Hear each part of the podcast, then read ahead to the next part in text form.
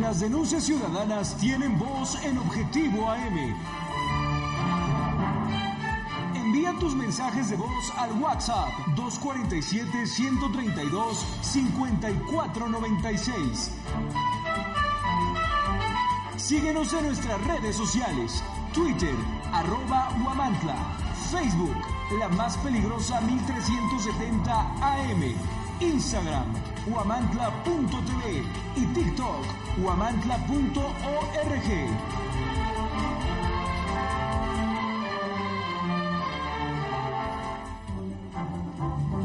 Objetivo AM se transmite a través del 1370 AM, la más peligrosa.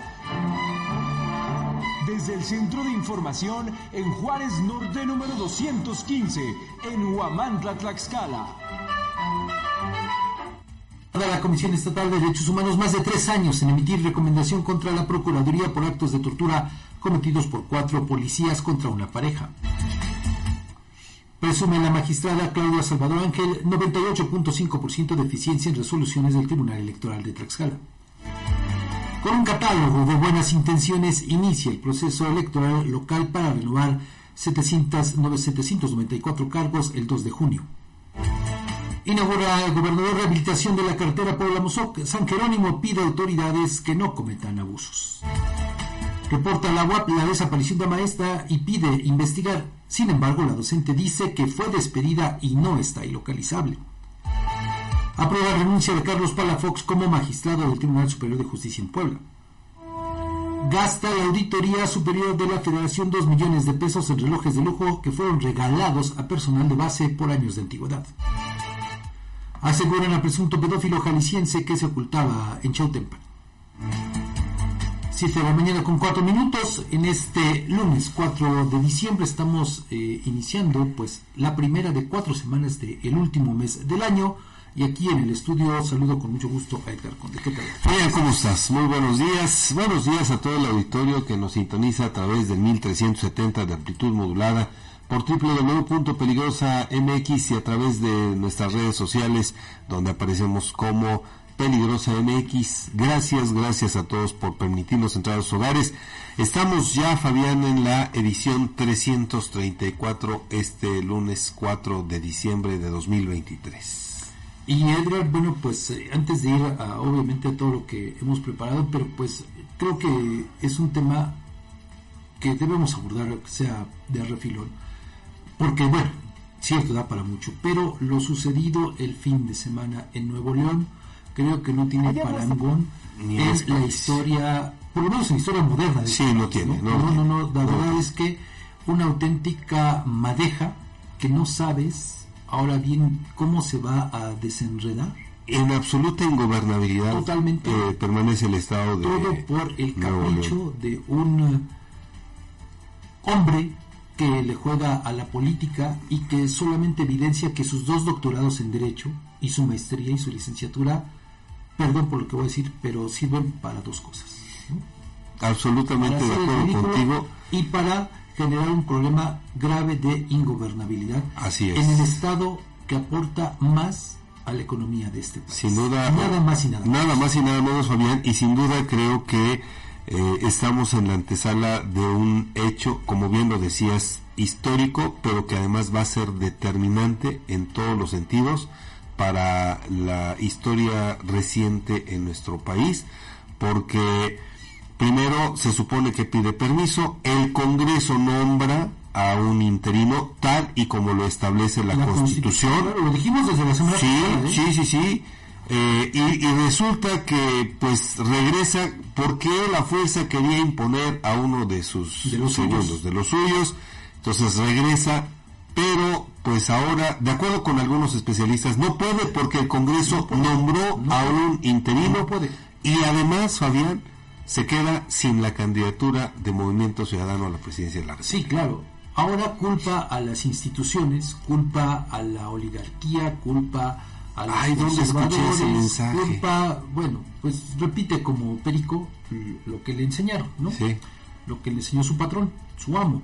Bueno, pues eh, aquí sin ser especialistas en derecho, como él, lo dijimos, Edgar, era un asunto que tenía que pegarse forzosamente a lo establecido en la Constitución. Nada más.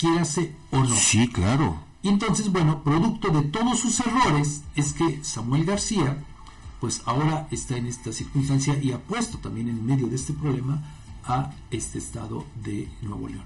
Y eh, pues lo peor, Edgar, es que ahora sale ya a repartir culpas, ¿no? Diciendo que los de enfrente, sin aportar pruebas, que le pidieron muchos espacios, que le pidieron condonación de impuestos, que le pidieron millones de pesos, pero hay cosas que son medias ciertas y otras que no. Por ejemplo, el caso del dinero.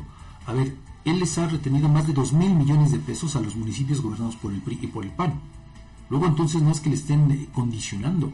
Bueno, por esa parte. De lo otro, si dice que le pidieron espacios y la condonación de impuestos durante cinco años, bueno, pues que... que las pruebas, claro. Y la otra, Edgar, a ver, si tuvieran razón en esto, yo preguntaría, ¿por qué desde el momento en que le hicieron esa, esa exigencia, por qué no fue y presentó la denuncia penal Así es. ante las instancias respectivas? Sí. Hasta ahora no la presentó. La esposa también sale con el mismo discurso, pero tampoco ha presentado la denuncia penal. Ayer una diputada priista de, de Nuevo León sale y dice que él mandó a sus testaferros a ofrecerle en agosto 9 millones de pesos para que se cambiara del PRI a la bancada de Movimiento Ciudadano.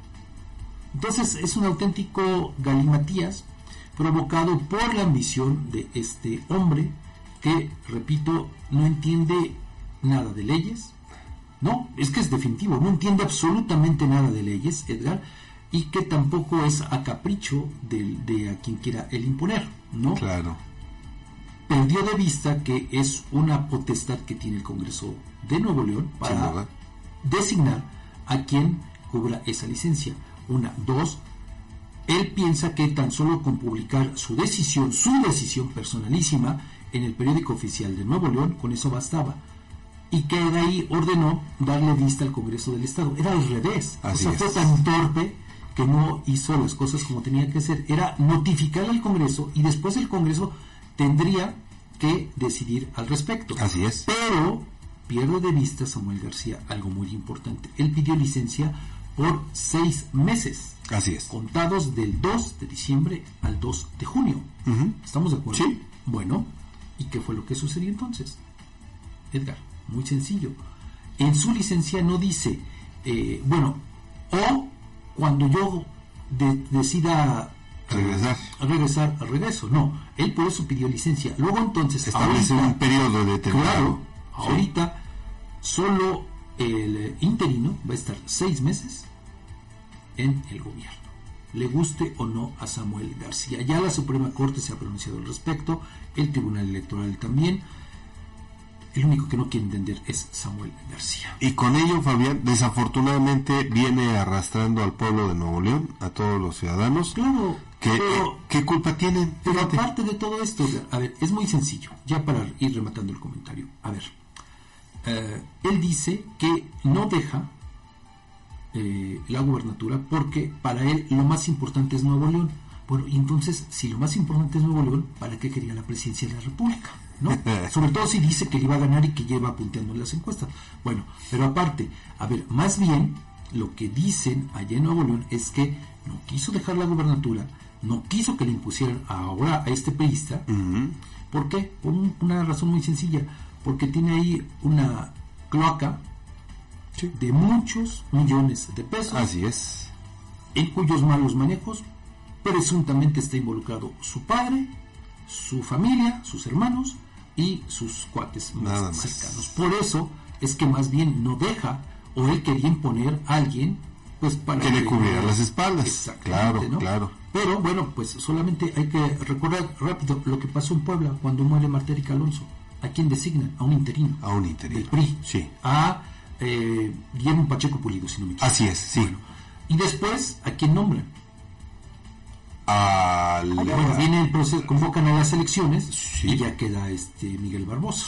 Sí, sí, sí, es cierto. Bueno, sí. muere Miguel Barbosa y ahí, bueno, pues obviamente tenía la mayoría eh, Morena. morena, por eso es que queda Sergio Salomón Céspedes Peregrina. Pero además porque el, el tiempo es, eh, ya, ya no daba eh, ya para no, no, convocar a elecciones.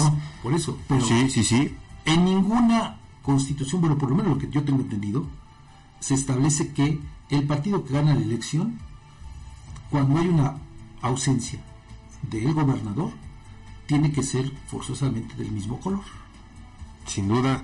Aquí hace años, allá por el 88, 88, 89, un poquito más adelante, cuando Beatriz Paredes deja la gubernatura, se nombra a el priista Samuel Quirós de la Vega, ¿no? Para sí. el camino a la gubernatura a José Antonio Álvarez Lima, ¿no? Bueno, pero porque además eran otros tiempos y también era mayoría priista, así absoluta. Sí. Entonces, bueno, pero así lo prevé la Constitución. Pero era a partir de la Constitución y desde de los órganos constitucional, constitucionalmente establecidos para de acuerdo.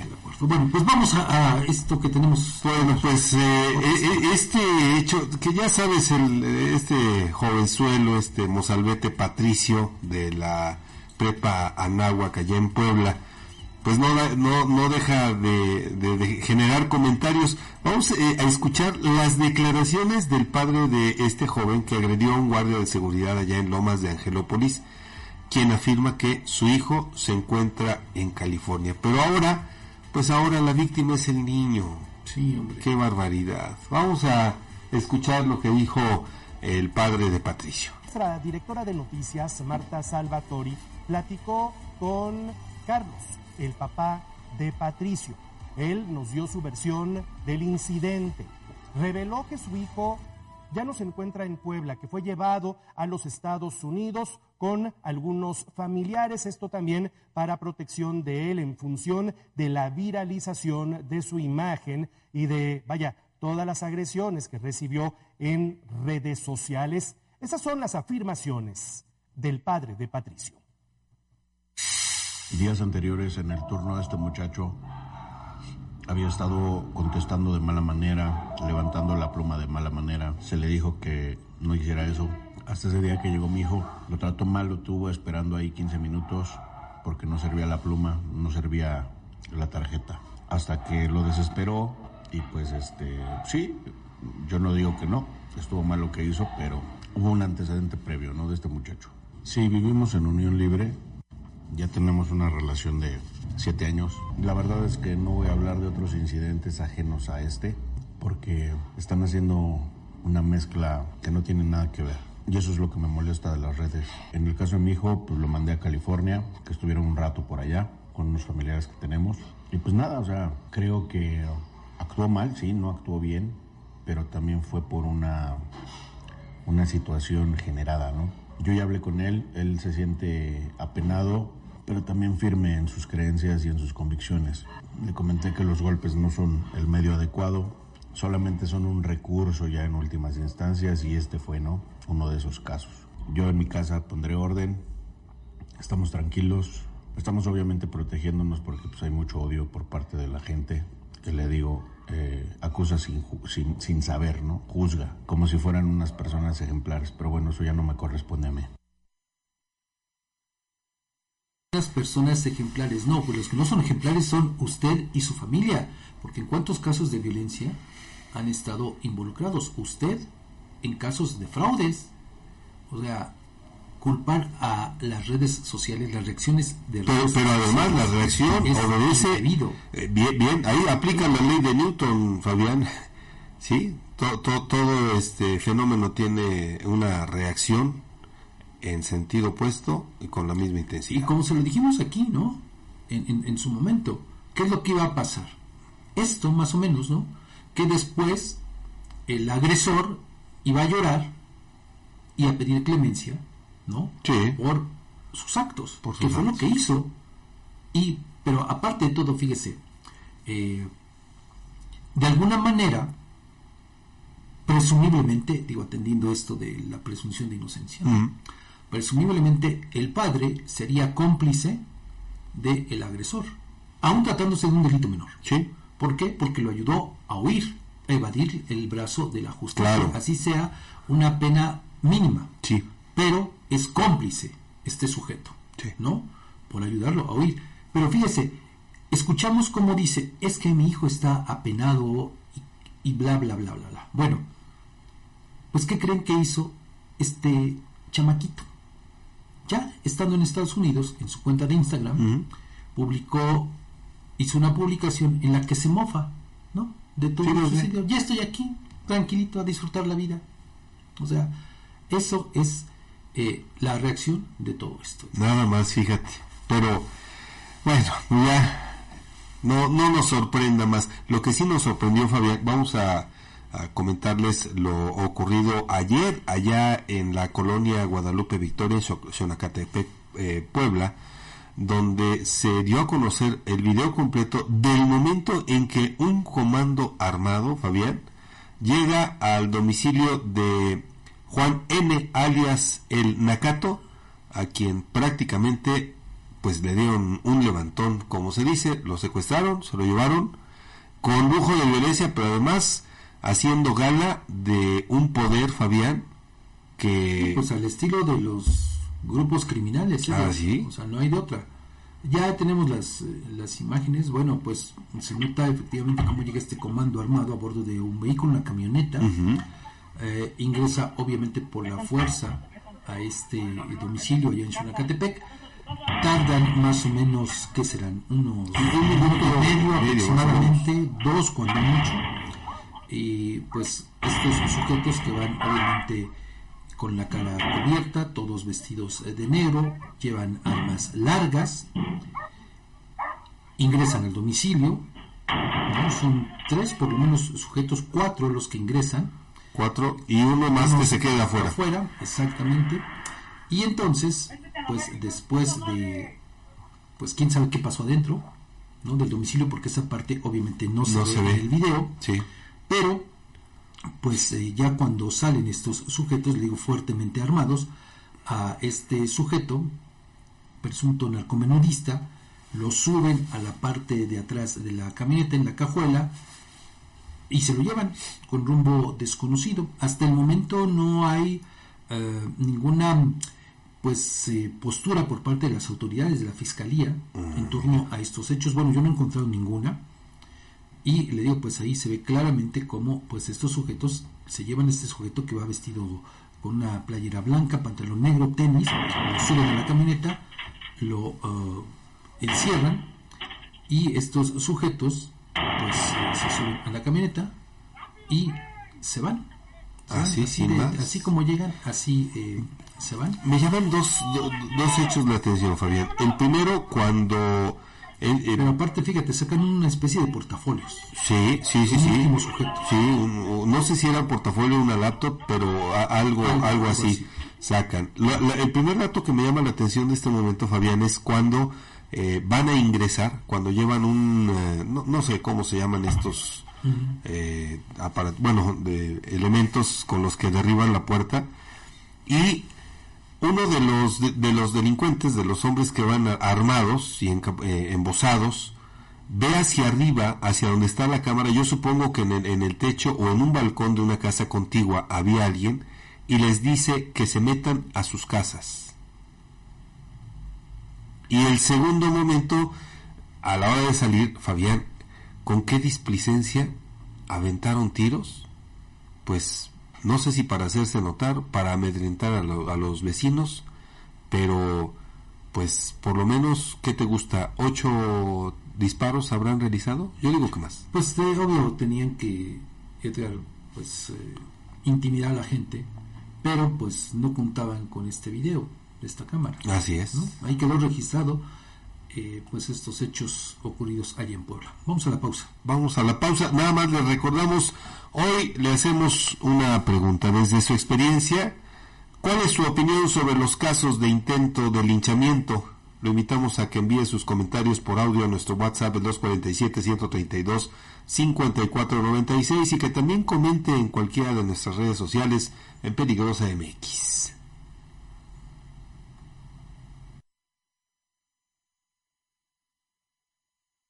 Ciudadanas tienen voz en Objetivo AM. Envía tus mensajes de voz al WhatsApp 247-132-5496. Síguenos en nuestras redes sociales. Twitter, arroba Huamantla. Facebook, la más peligrosa 1370 AM. Instagram, huamantla.tv y TikTok, huamantla.org.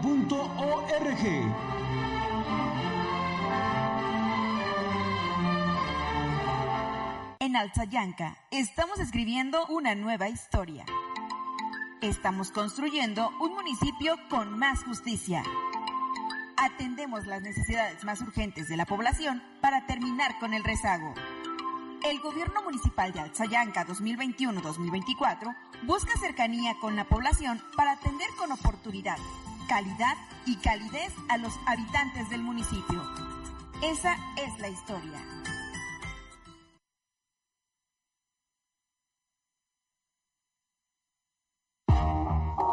Amantes del dulce, les traemos una tentación que no podrán resistir. Bienvenidos a Pastelería El Convento, tu destino para los pasteles más deliciosos en Guamantla. En Pastelería El Convento hacemos tus momentos especiales aún más memorables.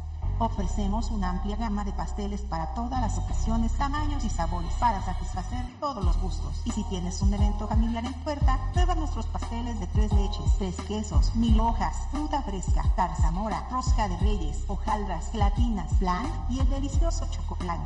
Estamos ubicados en dos direcciones en Guamantla, en Morelos Oriente 106 y en Juárez Norte 215. También puedes encontrarnos en Gajales 3 Oriente número 7.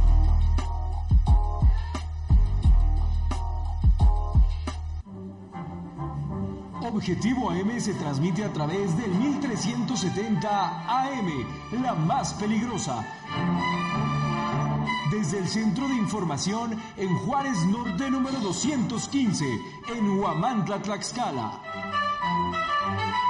Vamos a ir a las noticias rápidamente. Fíjese Las denuncias Nacional de ciudadanas- Derechos Humanos emitió la recomendación, una recomendación dirigida a la procuradora Ernestina Carro por el caso de violación de derechos humanos, a la legalidad y seguridad personal, trato cruel, inhumano o degradante en contra de una mujer y tortura para obtener eh, información o la confesión de alguna persona a partir de sufrimientos graves. En el caso de un hombre a quienes pretendieron acusarlo indebidamente del delito de extorsión. De acuerdo con el expediente respectivo, fue el 25 de agosto de 2020 cuando cuatro elementos de la Policía de Investigación de la Procuraduría interceptaron y detuvieron a la pareja cuando acudieron a realizar compras a un establecimiento comercial donde sin mediar una orden de aprehensión ni señalamiento de acusación fueron detenidos, incomunicados, amedrentados y en el caso del hombre torturado para que aceptaran ser los responsables de un supuesto delito de extorsión. De esta forma, de acuerdo con la investigación y la aportación de pruebas efectuadas por las partes involucradas, el organismo autónomo concluyó que las autoridades responsables incurrieron en violaciones graves en agravio de las víctimas directas, ya que las declaraciones de los elementos de la Policía de Investigación no fueron justificadas, alteraron pruebas como el lugar de detención y mantuvieron incomunicadas a las víctimas a quienes obligaron a firmar documentos en blanco y también grabar confesiones que en el caso del hombre fueron hechas a través de actos de tortura. Por este hecho, la comisión pues tardó más de tres años en emitir la recomendación correspondiente en la que pues obviamente se, se pues prevén ahí varias eh, consideraciones, ¿no? Y pues eh, también se le pide a la Procuraduría que haga lo necesario, aun cuando estos cuatro policías de, investig- de investigación quizá ya ni siquiera estén en la, cor- en la corporación. Vamos a investigar esa parte, pero pues vea cómo nuevamente, si bien este caso de tortura no fue eh, realizado en la actual administración Edgar, pero eh, sino en el gobierno de Marco Antonio Mena, pero de cualquier forma, Edgar, pues nos evidencia cómo la práctica de la tortura sigue existiendo desafortunadamente y sigue siendo empleada Sí. por elementos policíacos para esto, para fabricar culpables. ¿Cuántos casos más no habrá como estos? Bueno, Fabián, no, no, no vayamos muy lejos. Esta alteración que hizo una médico legista de la Procuraduría sí, está empatado, aunque no es una situación similar, pero está empatado en este sentido con estas prácticas en las que la Procuraduría más bien parece eh, todo menos, menos eso, Es que Procuraduría. es de terror, Edgar, de terror. Que Imagínate. esto suceda, o sea, que te obliguen a firmar hojas en blanco, que grabes audios, que te inculpes, aun cuando no tengas responsabilidad alguna. Ya, digo, pues el, el tema de la fabricación de pruebas también es, es otro, otro asunto, pero que te lleguen a torturar. No, Por eso yo insisto, Edgar, esto eh, viene arrastrándose desde hace mucho tiempo. desde hace mucho. Pero el problema es que ahorita, pues tampoco ha habido acciones No, concretas para decir, No. vamos a presentar una nueva Ahí procuraduría. tuvimos, ahí tuvimos el caso de este hombre involucrado en la desaparición de una joven de aquí de Galeana, municipio de Guamantla, También, que sí, fue es cierto. torturado brutalmente a tal grado que perdió la vida. Cierto. Por eso yo pregunto, Edgar, y dejo este cuestionamiento al aire, ¿cuántos casos más habrá así en los que la Procuraduría fabrica culpables? Ahorita, fíjate, si hacemos el recuento por administraciones, Ajá. diríamos que en la administración de Mariano González Salur, con Alicia Fragoso de Procuradora, Sí. se fabricó a Keren Ordóñez como eh, parte de una banda de secuestradores, Cierto. que ya está demostrado, de acuerdo con lo que dicen varias eh, organizaciones y su defensa, y hay varias pruebas al respecto, ella no participó en el delito que se le impuso. Y sin embargo sigue Y sin embargo sigue Ahí presa. presa. Bueno, este otro caso, Edgar, en la administración de Marco Antonio Mena Rodríguez. el del joven de el- Guanajuato. Eh, Ah, otro de caso Pedro, de Pedro, cierto. ya en esta administración. en esta administración y que bajo los mismos eh, procedimientos sabían. Entonces, O sea, bueno, vea cómo de manera sistemática continúa el uso de la tortura para fabricar culpables. Algo que no tendría que suceder. Por eso, de verdad, es eh, un tema que debiera preocupar y ocupar a la gobernadora y no presumir que somos el Estado más seguro. Ahí están los hechos, Edgar. ¿Cómo- Fabricas culpables. Así. así, nada más por justificar tu trabajo, ¿eh? ¿sí? Desafortunadamente ahora. Y bueno, si nos vamos un poquito más atrás, está el caso de los de, de esta, bueno, así se le bautizó como la banda de los Kempes, que fueron detenidos Ya. cuando Eduardo Medel Quirós fue procurador con Alfonso Sánchez Anaya. O sea, prácticamente estamos viendo un caso relacionado con tortura en los distintos gobiernos que han eh, pasado por la entidad durante los últimos años. Ahora no recuerdo alguno en el gobierno de Héctor Ortiz, pero ve, con Alfonso Sánchez Anaya fueron más de seis personas, no recuerdo ahorita bien cuántas, pero por lo menos seis, Lo- los Kempes. que Ajá. eh, eh, bueno, Que hace mucho entrevista. están eh, dos de ellos están purgando una condena Sí, sí, sí, sí. ¿no? Bueno, el caso de Keren Ordóñez, Sí. el caso este, el caso de Pedro, este joven de Guanajuato, el caso de este hombre también originario de, de aquí de Terrenate, que igual perdió la vida, y entonces vea cómo sigue de manera recurrente esta práctica. Lo que me llama la atención, Fabián, ¿y cómo le van a re- reparar integralmente el daño a estas dos víctimas? No puede ser. No, no, no, no puede ser. Desafortunadamente, esa es la realidad de este Estado. Así es. Pues, ¿qué? ¿Vamos a la pausa Vamos. rápidamente? Sí, si Vamos- quieres, vamos- vamos a la pausa. el tiempo ¿De acuerdo? Nada más le recuerdo a usted que la pregunta de este día, desde su experiencia, ¿cuál es su opinión sobre los casos de intento de linchamiento? Le invitamos a que envíe sus comentarios por audio a nuestro WhatsApp el 247-132-5496 y que también comente en cualquiera de nuestras redes sociales en Peligrosa MX.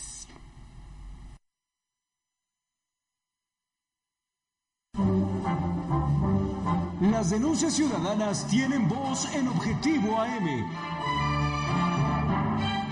Envía tus mensajes de voz al WhatsApp 247-132-5496. Síguenos en nuestras redes sociales. Twitter, arroba Huamantla.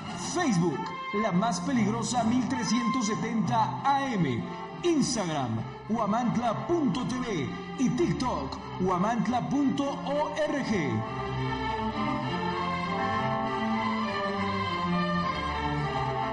En el Ayuntamiento de Iztacuistla de Mariano Matamoros creemos que las pequeñas acciones pueden cambiar la historia. Es por eso que trabajamos arduamente para brindar servicios eficientes y efectivos que mejoren la calidad de vida de nuestros habitantes. Desde mejoras en infraestructura hasta programas sociales, estamos comprometidos a hacer de Ixtacuixtla un lugar mejor para vivir. Ixtacuixtla, pequeñas acciones que cambian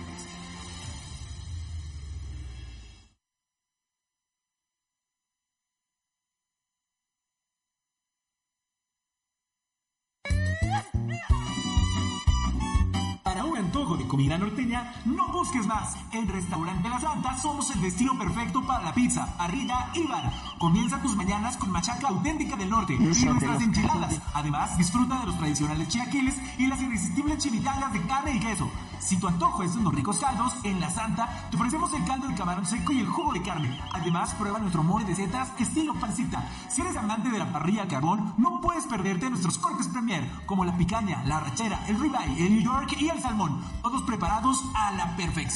Para todos los tradicionalistas, disfruta de los clásicos burritos norteños con queso y frijoles, machaca, arrachera, camarón y muchas opciones más. Si eres fanático de la pizza, nuestras creaciones con ingredientes norteños en horno a la leña te conquistarán. Estamos ubicados en Juárez Norte, número 215, en el corazón de Huamantla. Si prefieres llevar el auténtico sabor norteño a tu casa, haz tu pedido al WhatsApp 247 47 129 64.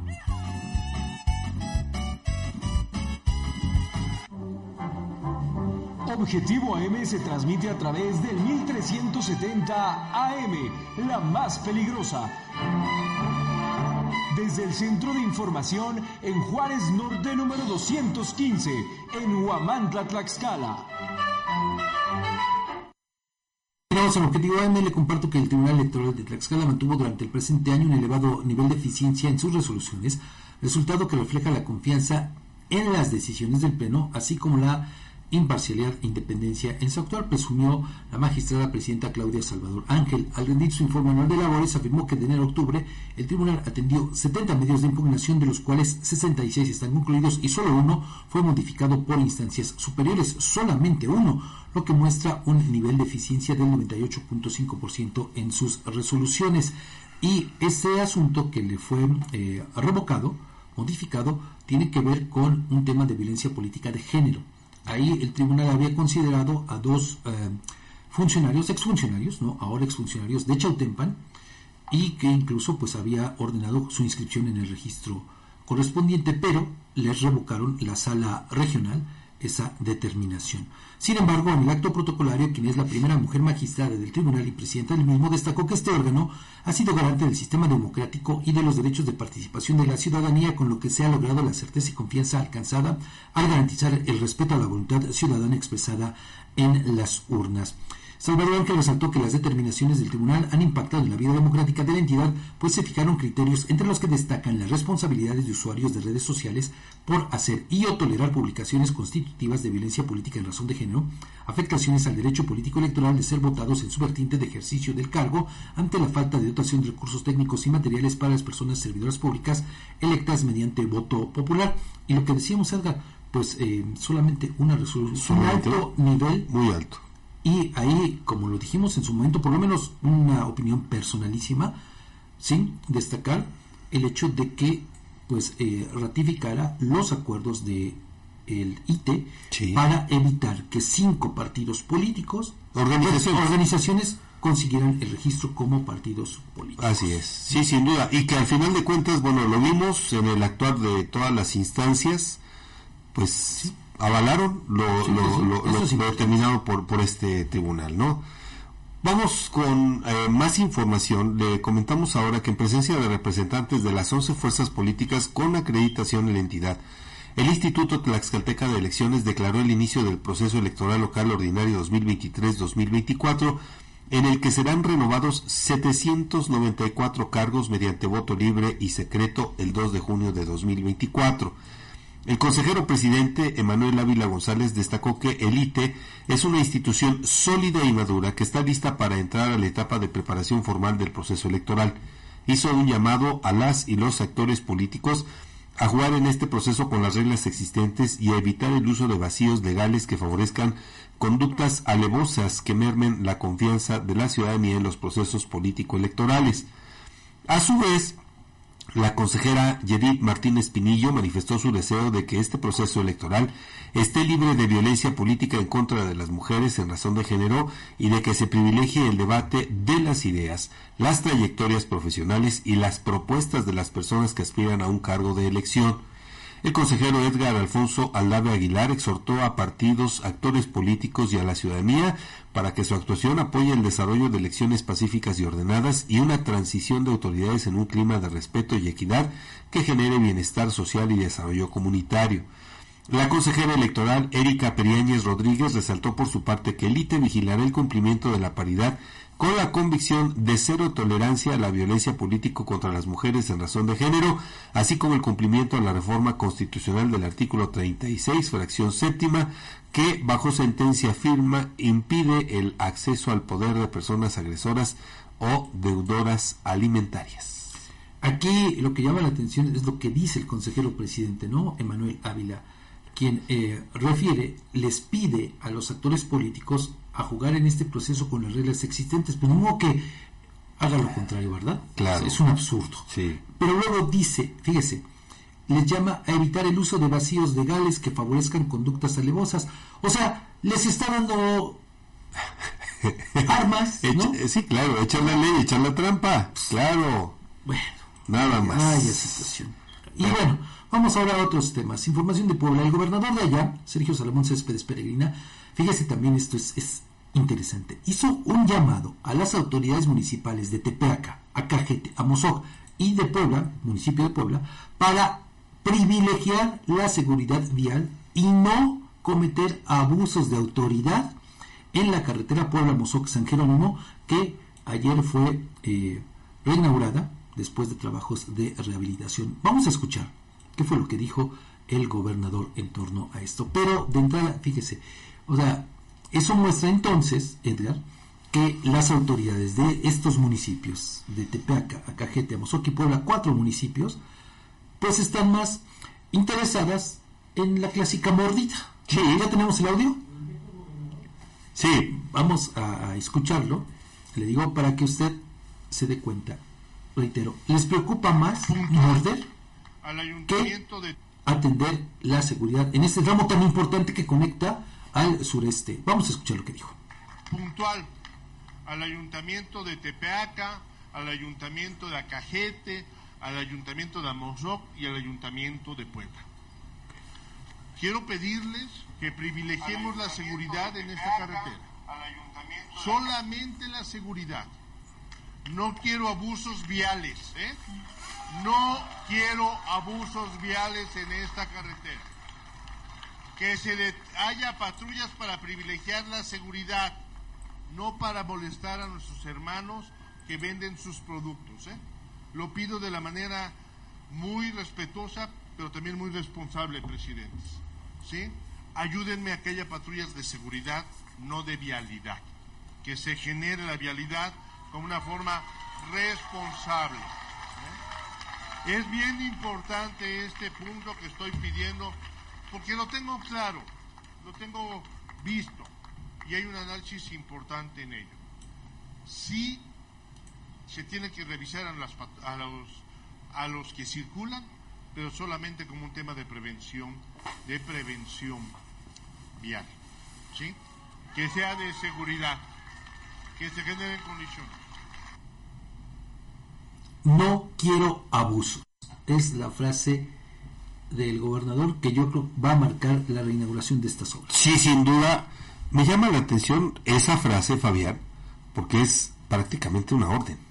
No, claro, claro que es No. un orden, claro, pero por eso lo dice. Sí, porque sí, debe sí, sí. tener información referente a eso. Claro. Que se comete cualquier cantidad de abusos, ¿no? Sí, En este tramo tan importante allá en la en esta región. en esa región, así es. No quiero abusos. Pues interesante esta esta declaración, Fabián. O sea, Vamos a ver si le hacen caso. a- ojalá ya estaremos viendo si hay reportes. Y bueno, en otros temas, fíjese que este también es eh, pues algo sui generis, Sin duda. extraño, porque mire, Laura Martínez, docente de la Facultad de Ciencias Químicas de la UAP, fue reportada como desaparecida por la propia institución, por la propia universidad, pero ella desmintió esa condición y precisó que más bien fue despedida desde la semana pasada sin motivo alguno.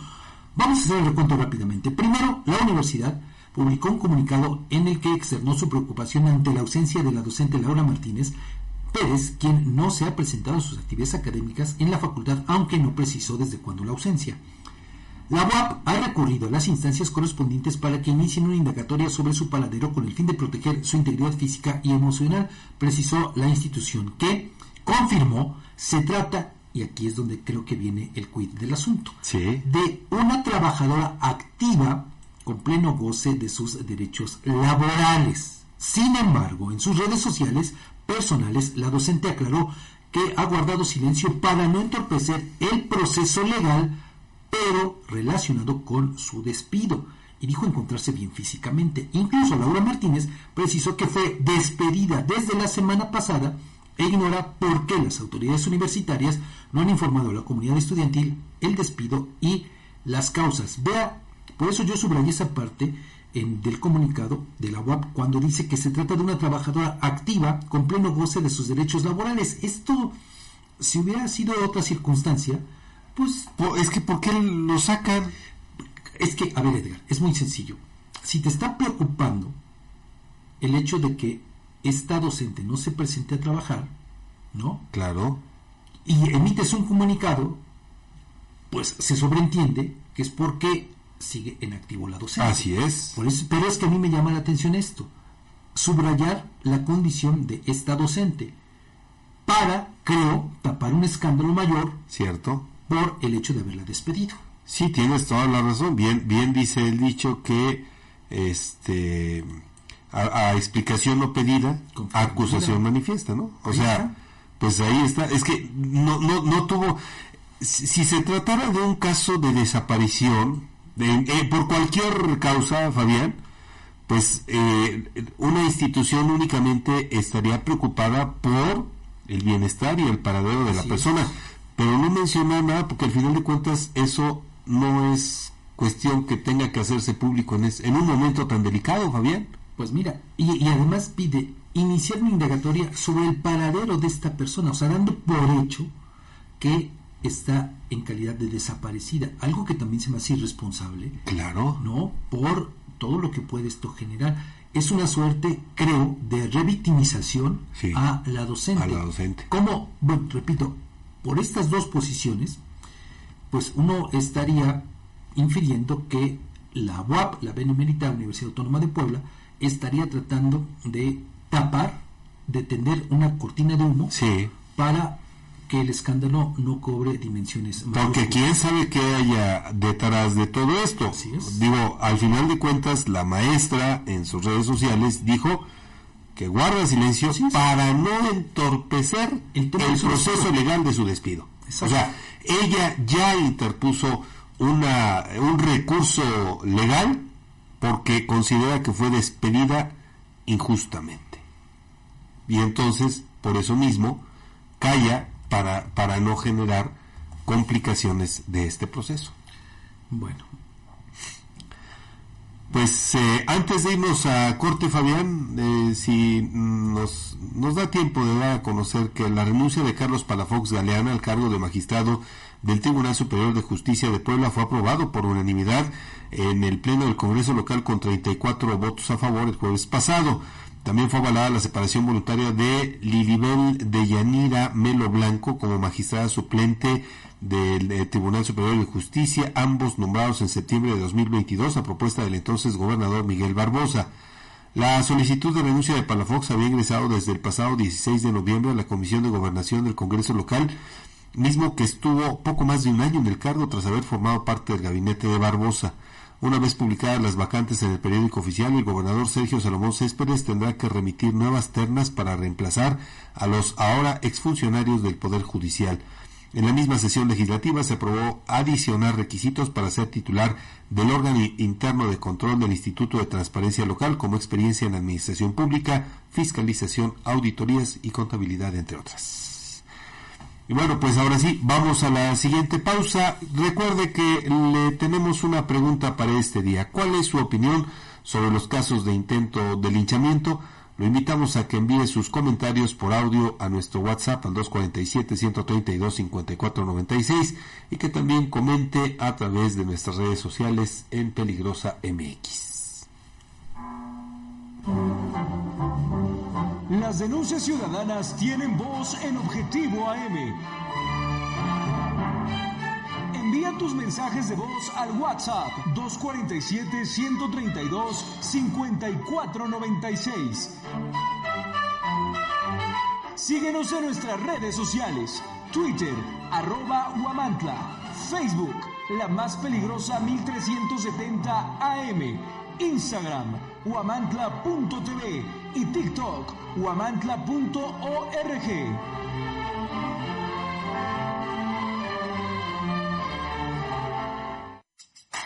En Macropay Huamantla te consentimos con un fabuloso regalo. Escucha esto.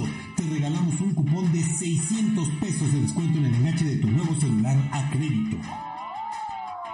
Y eso no es todo. Para mantener tu dispositivo seguro te ofrecemos fundas al 2x1. Sí, 2 por el precio de uno. Además, si estás buscando un smartwatch, te tenemos cubierto con un increíble 40% de descuento.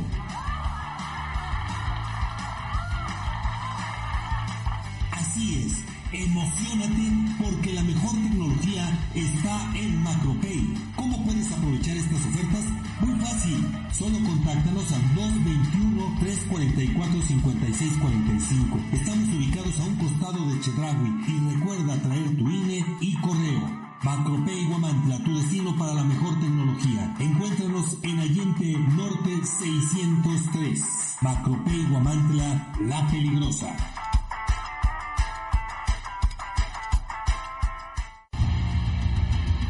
Si en este otoño tu pasión es la playa y el voleibol, ven a Maki Sushi.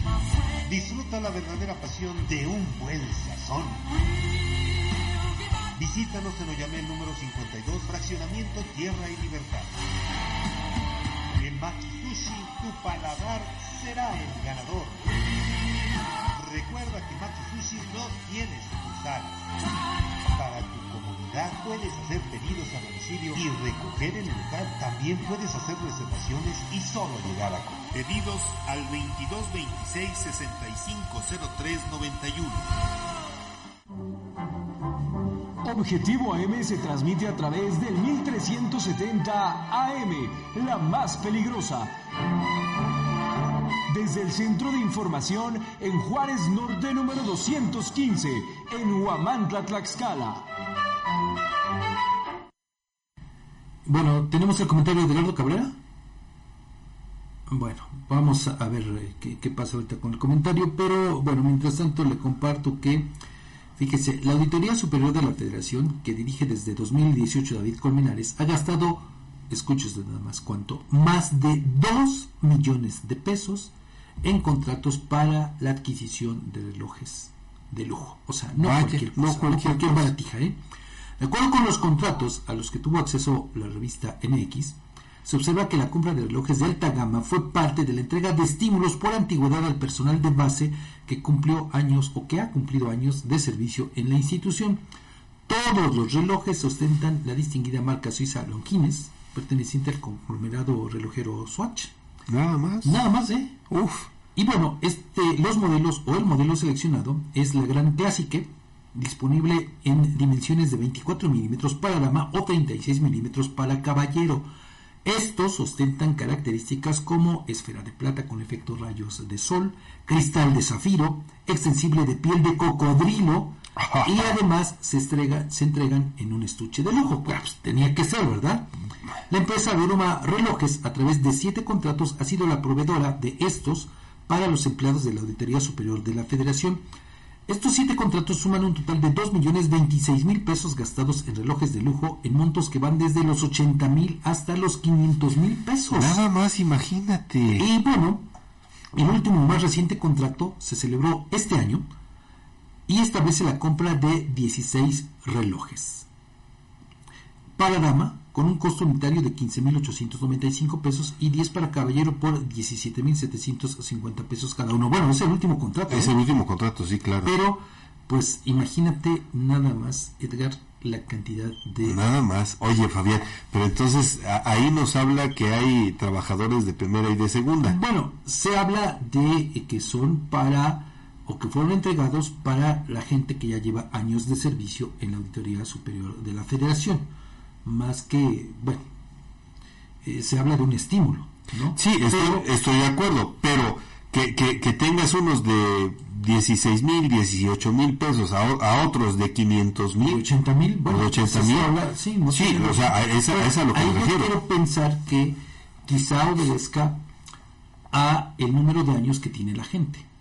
Ojalá que sea así, sí. Pero mira, pues no estaría de más pedirle aquí al, al, director general de la estación que ahora que, que pues, viene diciembre ya por cumplir eh, años, pues ojalá que también un relojito, ¿no? aunque sea, un smartwatch. Aunque sea un smartwatch, no, aunque sea ya uno de esos de los, ¿te acuerdas de nuestros tiempos de niños? ¿De, cuáles? De, de, de, pantallita roja. Ah, sí, claro, claro. Ya aunque sea uno de esos, ¿no? Uno de esos. Vamos a pedirle. Al licenciado. Con, con, con el Hugo de la peligrosa, la peligrosa claro. Sí. Bueno, no aspiramos a, uno de 500 pesos, ¿no? Pero, pues ya aunque sea, ¿no?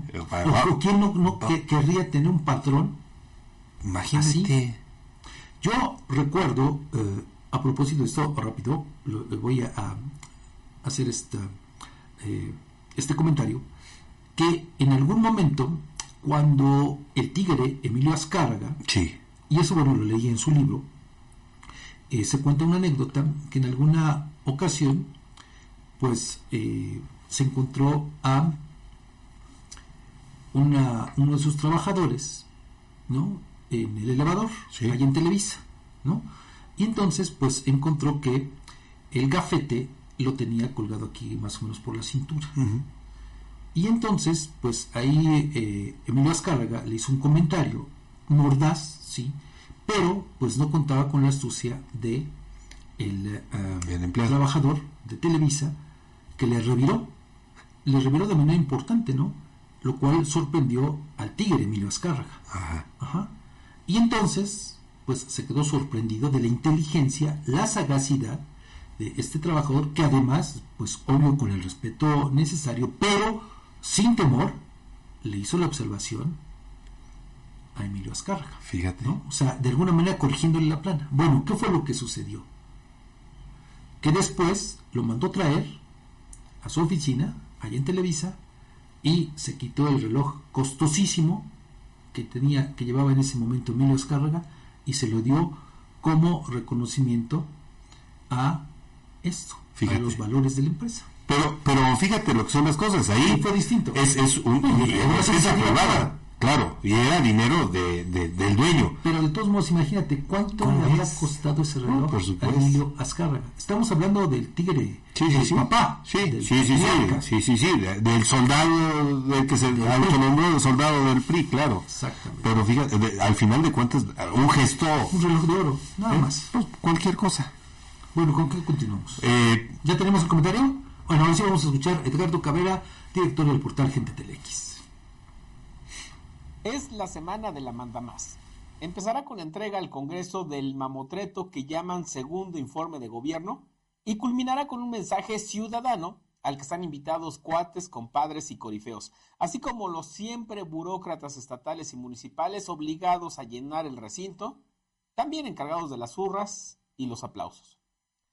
El lunes pasado invadieron Tlaxcala con la propaganda tristona. Son miles de anuncios espectaculares de todos tamaños, lonas, publicaciones impresas y en redes sociales, spot, entrevistas a modo y amañadas, aunado a la campaña boletinera y hasta la invasión de áreas verdes en pleno zócalo capitalino para colocar estructuras metálicas y pegar sobre estas la foto de la señora.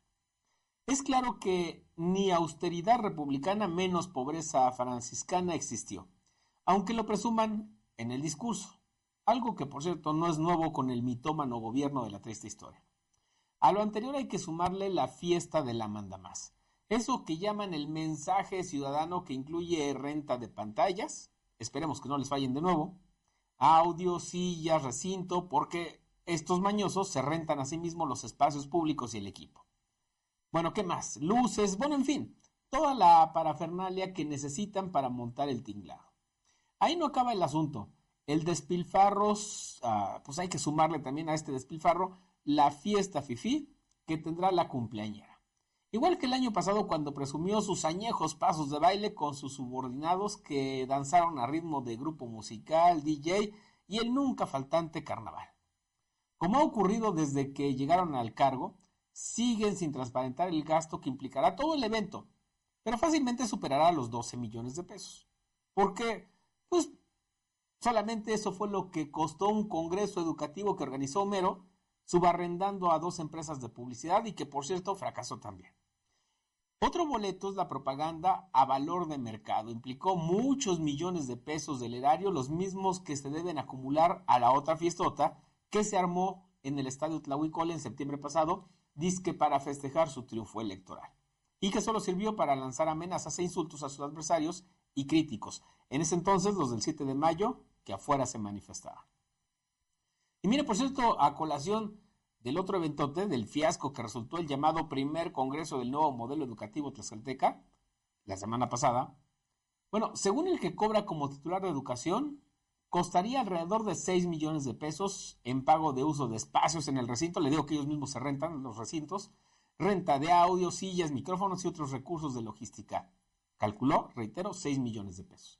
Pero según los propios medios oficialistas y propaganderos de esta triste historia, el monto total final se duplicó, alcanzó los 12 millones de pesos, 12, amén de la suspensión de clases el miércoles para llenar la sede ante la apática respuesta para acudir de manera voluntaria, y cómo no, si los trabajadores ya conocen a Homero y su protagonismo donde quiere ser la quinceañera, los chambelanes, los papás, el pastel y hasta el guajolote. Bueno, el segundo día de ese congreso fue desairado con todo y la obligatoriedad, ya que la víspera, el primer día, los docentes expresaron su malestar por la incompetencia del secretario para organizar. Los resultados del evento, pues solamente el despilfarro de millones de pesos, solo eso. Sígame en Facebook, X, Instagram, TikTok, YouTube y Spotify como Edgardo Cabrera o Gente TeleX o suscríbase a mi canal en YouTube. Bueno, pues usted escuchó el comentario de Edgardo Cabrera, director del portal Gente Telex. En más eh, información, policías de investigación de la Procuraduría General de Justicia aquí del Estado colaboraron con sus pares de la Fiscalía de Jalisco para aprender a un hombre por el delito de abuso sexual infantil agravado. De acuerdo con el oficio de colaboración, la Procuraduría brindó todas las facilidades al personal de la Fiscalía de Jalisco para la detención de ese sujeto. Elementos de investigación de ambas corporaciones implementaron un operativo de búsqueda y el imputado fue localizado cuando transitaba sobre la carretera Tlaxcala-Puebla a la altura de la colonia El Ato en el municipio de Chautempan. Este sujeto fue trasladado a Jalisco donde ya fue puesto a disposición de las autoridades competentes. Y bueno, Fabián, de son, ya nos están sonando las campanas de la caridad. Vamos a nuestro corte de las 8 de la mañana. Les recordamos, los invitamos a que envíen sus comentarios de WhatsApp al 247-132-5496. La pregunta de este día, ¿cuál es su opinión sobre los casos de intento de linchamiento? Recuerde que también puede comentar a través de nuestras redes sociales en Peligrosa MX. Por lo pronto, vamos a la pausa, regresamos enseguida.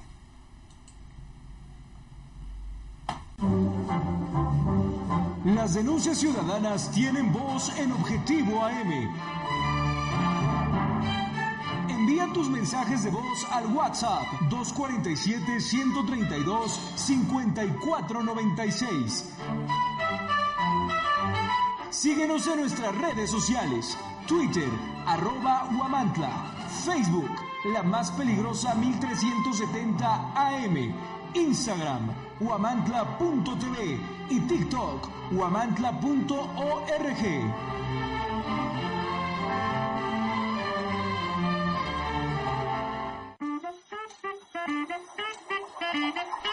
En Tortas Gavis Oficial nos destacamos por nuestra dedicación a la higiene y la autenticidad en cada torta que preparamos.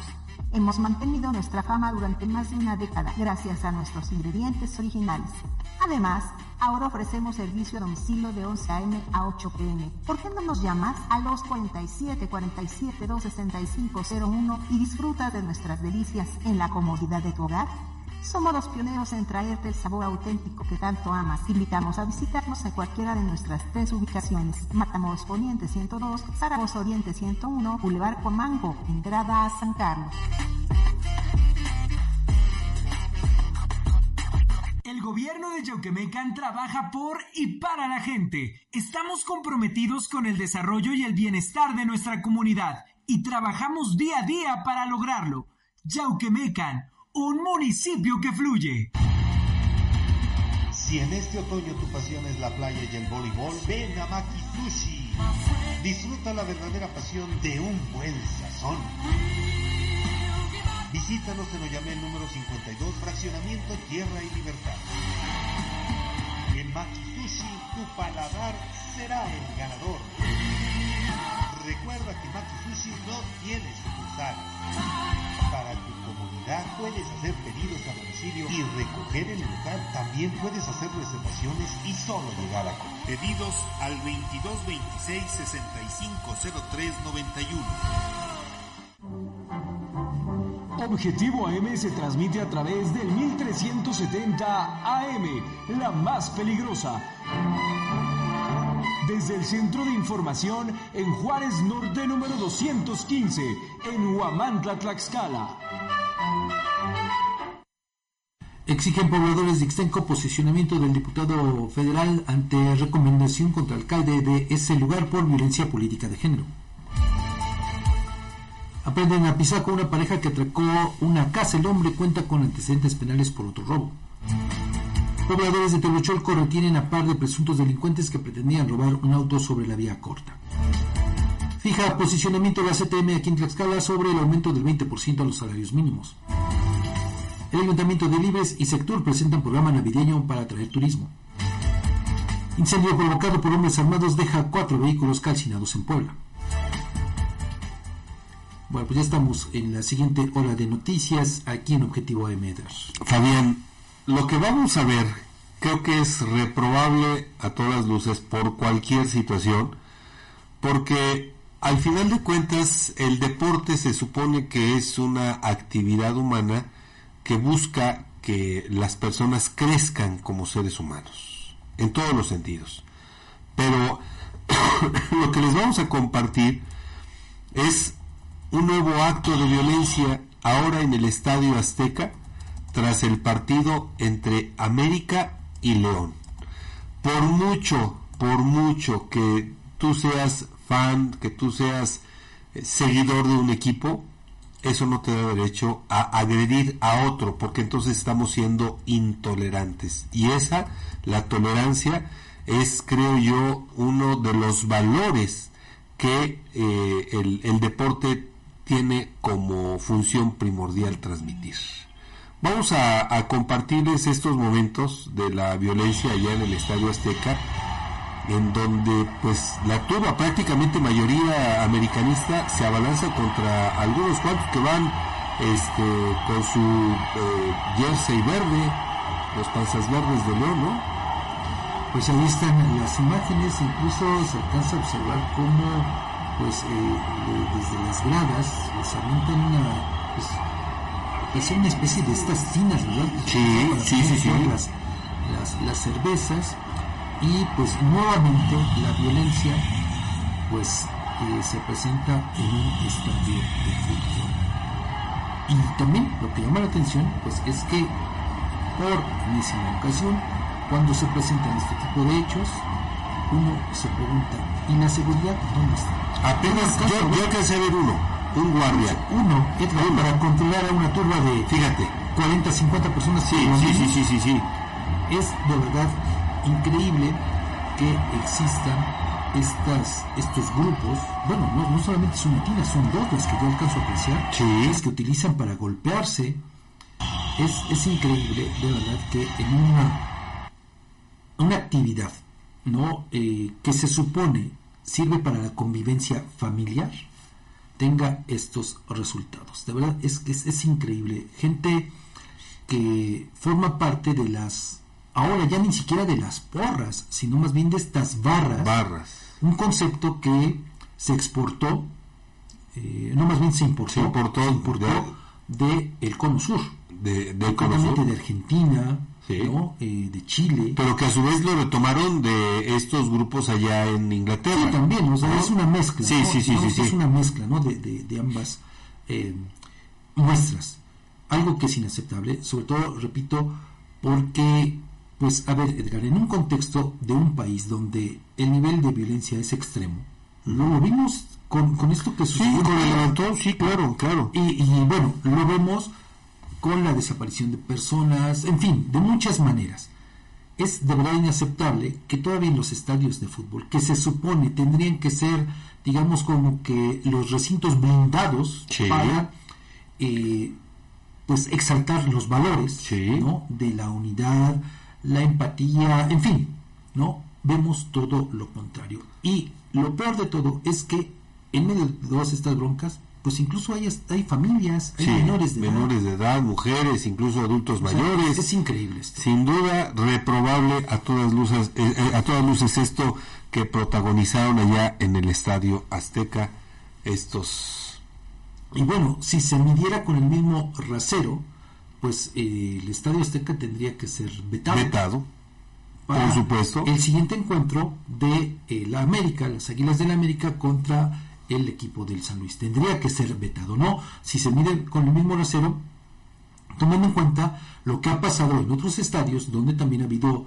hechos de violencia y que han sido vetados, por lo menos algún partido, sí, sí. los equipos anfitriones, como aquí tendría que ser. ¿Qué tendría que ser? Por cierto, pues el América eliminó a León y por eso es que pasa a la siguiente ronda de la Liga Muy X, pues sí, de la Liga Muy X del fútbol mexicano, ¿no?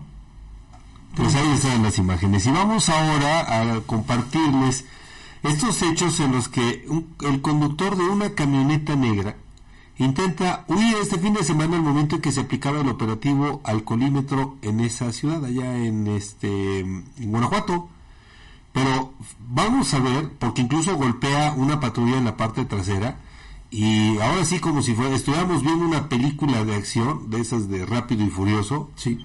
se les se les escapa por los resquicios que dejan algunas unidades, no cerraron bien, no bloquearon adecuadamente y bueno, pues ahí el conductor se va más adelante ya al final de este video vamos a ver cómo las patrullas, dos patrullas si mal o tres, eh, no, eh, si, mal no recuerdo son tres las que se darían a, a la persecución del conductor de esta unidad.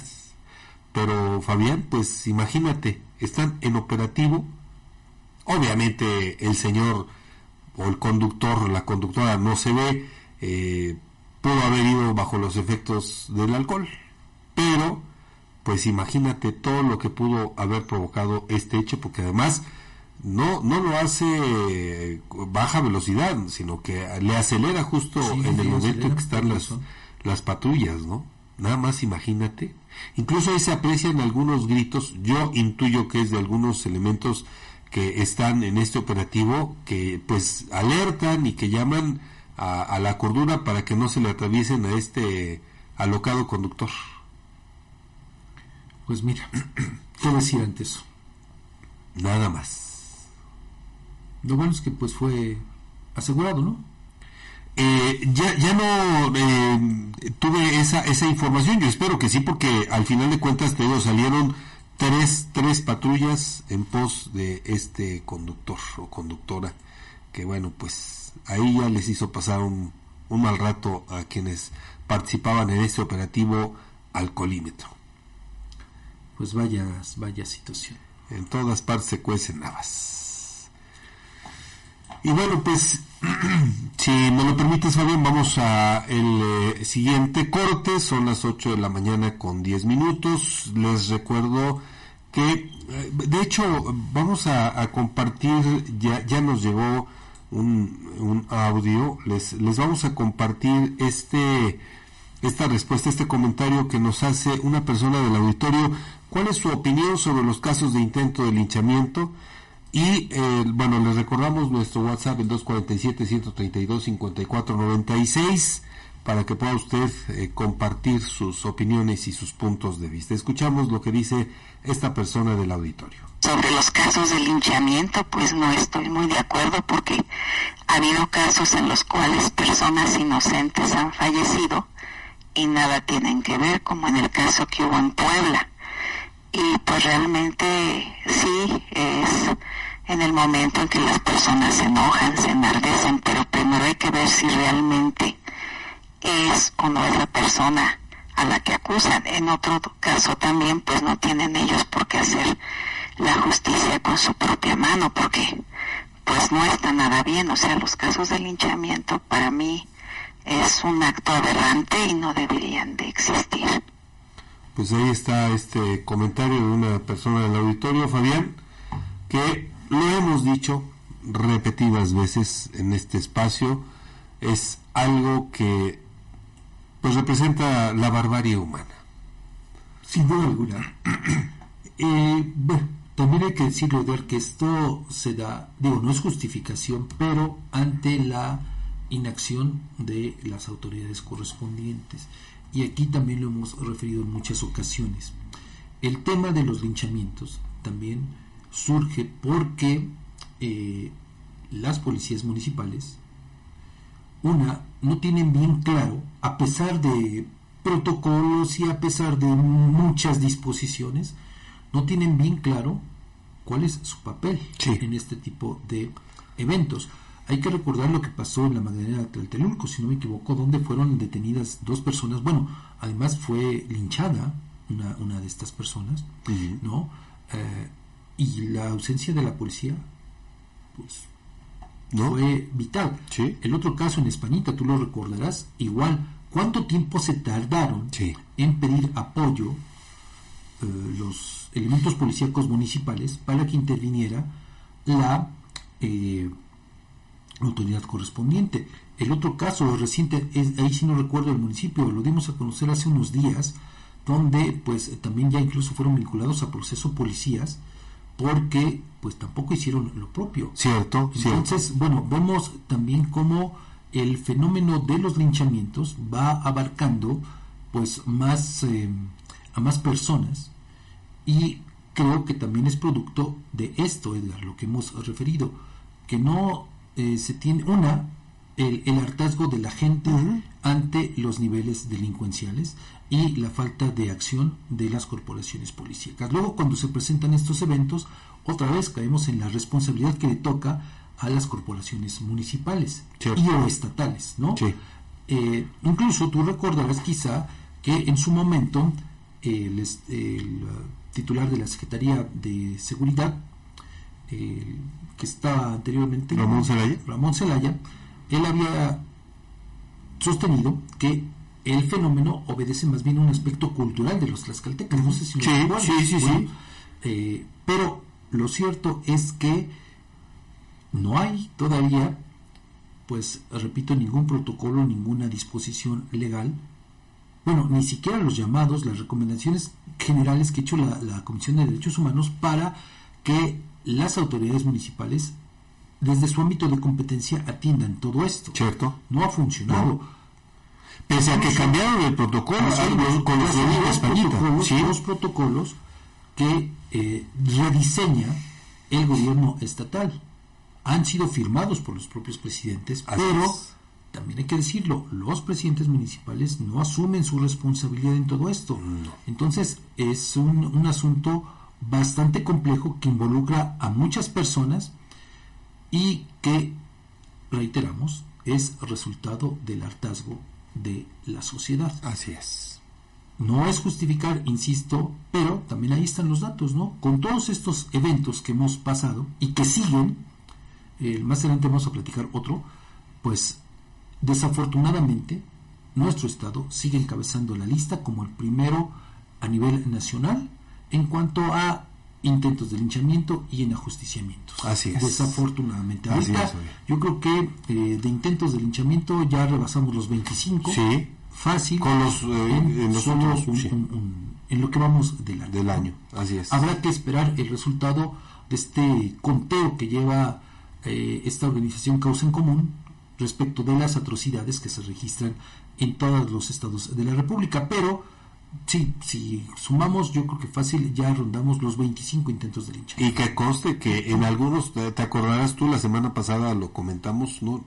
Eh, eh, eh cómo eh, las autoridades tratan de reclasificar estos hechos, de renombrarlos, para que no formen parte de las estadísticas de este fenómeno. Así es, ese es, ese es el otro tema, ¿no? ¿no? Claro, porque pega mucho en este discurso de que Tlaxcala es el estado más seguro de la, de la República. Por eso es que tratan de, más que de reclasificar, de ocultar, de ocultar las cosas. Así es. Nos vamos a la pausa, regresamos en breve.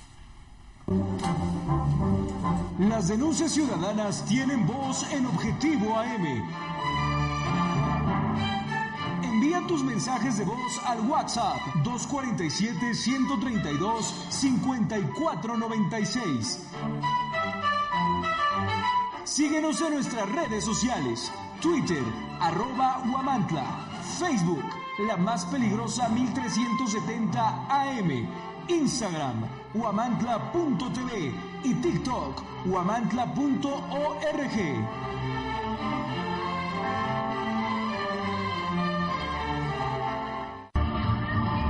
Recordándole que apartamos de su vida alcoholismo, drogadicción, brujería, mal amante y todas las enfermedades extrañas. No importa, escuche usted bien, no importa que usted haya recorrido carreteras, pueblos, ciudades, buscando chamanes y curanderos, y esa persona por falta de capacidad, por falta de conciencia o de conocimiento, hayan matado la fe que en usted existía. Renuévela de nuevo y venga a una consulta con este su servidor, el maestro Mateo, y dígale adiós a los problemas. En Huamantla, Tlaxcala, estamos ubicados en la calle Reforma número de casa 605, Colonia El Calvario, entre Felipe Jicotencal y Lázaro Cárdenas. Y en Amozó, Puebla, estamos ubicados en la calle 2 Oriente, local número 3, a 50 metros de Cruz Verde, barrio Santo Ángel, en Amozó, Puebla. Para mayor información, marque nuestra línea telefónica 221 571 4600. En Alzayanca estamos escribiendo una nueva historia. Estamos construyendo un municipio con más justicia. Atendemos las necesidades más urgentes de la población para terminar con el rezago. El gobierno municipal de Alzayanca 2021-2024 busca cercanía con la población para atender con oportunidad calidad y calidez a los habitantes del Siguientes estados, atención, San Luis Potosí, Michoacán, Estado de México, Guerrero, Hidalgo, Puebla, Ciudad de México, Morelos, Veracruz, Tabasco, Chiapas, Yucatán y Quintana Roo, siendo más aisladas en el resto del territorio nacional y las temperaturas de frescas a templadas en el norte y en el centro, calor en el resto del territorio nacional.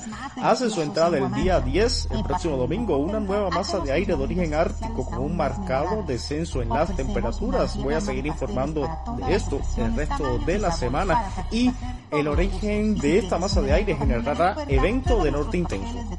Aquí toda la información sobre lo que sucederá en los próximos 7 días desde hoy domingo 3. Un breve tiempo invernal por el Frente Frío número 13 y la corriente en chorro ocasionando lluvias fuertes en los siguientes estados. Atención, San Luis Potosí, Michoacán, Estado de México, Guerrero, Hidalgo, Puebla, Ciudad de México, Morelos, Veracruz, Tabasco, Chiapas, Yucatán y Quintana Roo, siendo más aisladas en el resto del territorio nacional y las temperaturas de frescas a templadas en el norte. Pues retomando la anécdota esta de la que le hacía referencia hace un momento, eh, retratada en el libro El Tigre Escárraga, pues ya aquí Edgar se está riendo un poco. bueno, pues es que, ¿cómo no? Con, esas respuestas, Fabián, digo, al porque al final de cuentas, pues es tu jefe y, además Emilio Azcárraga imponía. No, claro. No como ahora. quieras. No como ahora. Sí, claro. Entonces, era el... Que hasta se presta Emilio Azcárraga ya para salir en un sketch de la familia Peluche. De la familia Peluche, así es. Entonces, eh, el señor imponía. Y haberle respondido en el tono que tú quisieras, pues no dejaba de ser eh, algo que ahora lo ves y pues sí te da risa, pero los arrestos que debió haber tenido No, ese trabajador para imagínate, responder de nada lo que le dijo, ¿no? Nada más. Bueno, pues vamos a la información, Edgar. Vamos a la información. Fíjate que pese a que desde el inicio de este mes el presidente municipal de Ixtenco, Renato Sánchez Rojas, recibió una recomendación por parte de la Comisión Estatal de Derechos Humanos por haber incurrido en violencia política de género contra una trabajadora, bueno, de hecho una regidora del ayuntamiento de esa demarcación, el diputado federal por Tlaxcala Alejandro Aguilar López no solo no ha externado posicionamiento al respecto, sino que ha convivido con él, señalado en un claro gesto de protección hacia el municipio. Pobladores de ese lugar, quienes solicitaron la gracia del anonimato, exigieron al representante federal que fije una postura y que condene cualquier tipo de violencia contra las mujeres, pues consideraron que al callar avala los actos de un presidente municipal que violentó los derechos políticos de una regidora. Los quejosos refirieron incluso que en el oficio respectivo con queda claro que la regidora de esa demarcación fue víctima de acciones por para ser ignorada, invisibilizada y obstaculizada en su trabajo al grado de perderse algunos beneficios que había gestionado para la población. Por esta razón pidieron al legislador federal por el Partido del Trabajo que fije un posicionamiento contundente, pues refirieron que más de una ocasión el empresario guamatleco ha respaldado tácitamente al mandatario municipal al acudir a los actos que organiza la comuna de Ixtenco. Y es que para los vecinos que se sienten ofendidos por el silencio del diputado federal, Pese a que la recomendación de la Comisión Estatal de Derechos Humano- Humanos insta al Ayuntamiento de Ixtenco a iniciar una investigación, substanciación, clasificación y resolución instaurado Renato Sánchez Rojas, se les hace raro que el exalcalde panista de Guamantla guarde silencio y no fije postura. Los denunciantes puntualizaron que se requiere un urgente posicionamiento por parte de Alejandro Aguilar, pues las agresiones en que incurrió el presidente municipal afectan al funcionamiento de la presidencia municipal. Bueno, pues ahí creo que en principio quien eh, tendría que acatar pues es el propio El presidente, municipal, porque claro. además ha eh, pues se ha burlado de todos los pobladores de Ixtenco al simular que le interesa cumplir con esta recomendación cuando no fue así no incluso aquí lo dimos a conocer en una sesión pues maratónica, bueno, más que maratónica, muy rápida, de apenas 4 o 5 minutos, pues él medio fingió que atendía el, el asunto, ¿no?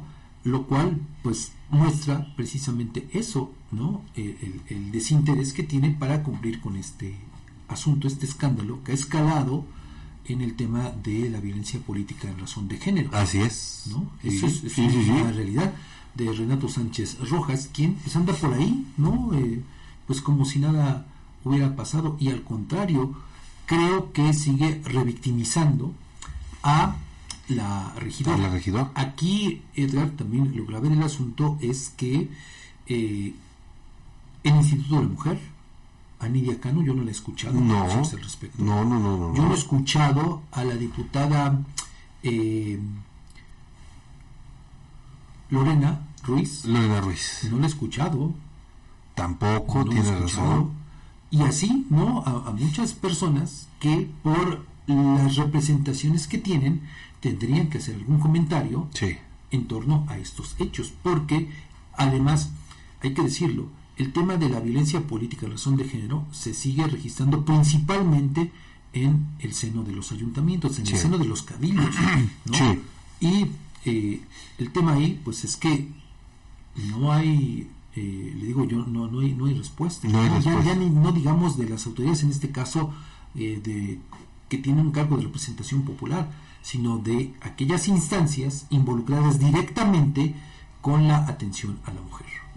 Tienes toda la razón. Tú te acordarás de aquella, aquel, aquel episo- episodio que suce- sucedió precisamente en Ixtenco en un- la presentación de un acto Sí, cuando sí, el sí. secretario de gobierno entonces. Sergio González, González, claro. también minimizó a la, a la que estaba como, bueno, fue una persona habitante de, de Ixtenco y luego también, eh, pues ningunearon a quien eh, en ese entonces fungía como directora del Instituto Estatal de la A Mujer. Margarita Cisneros, ¿Te claro. acordarás tú? ¿No?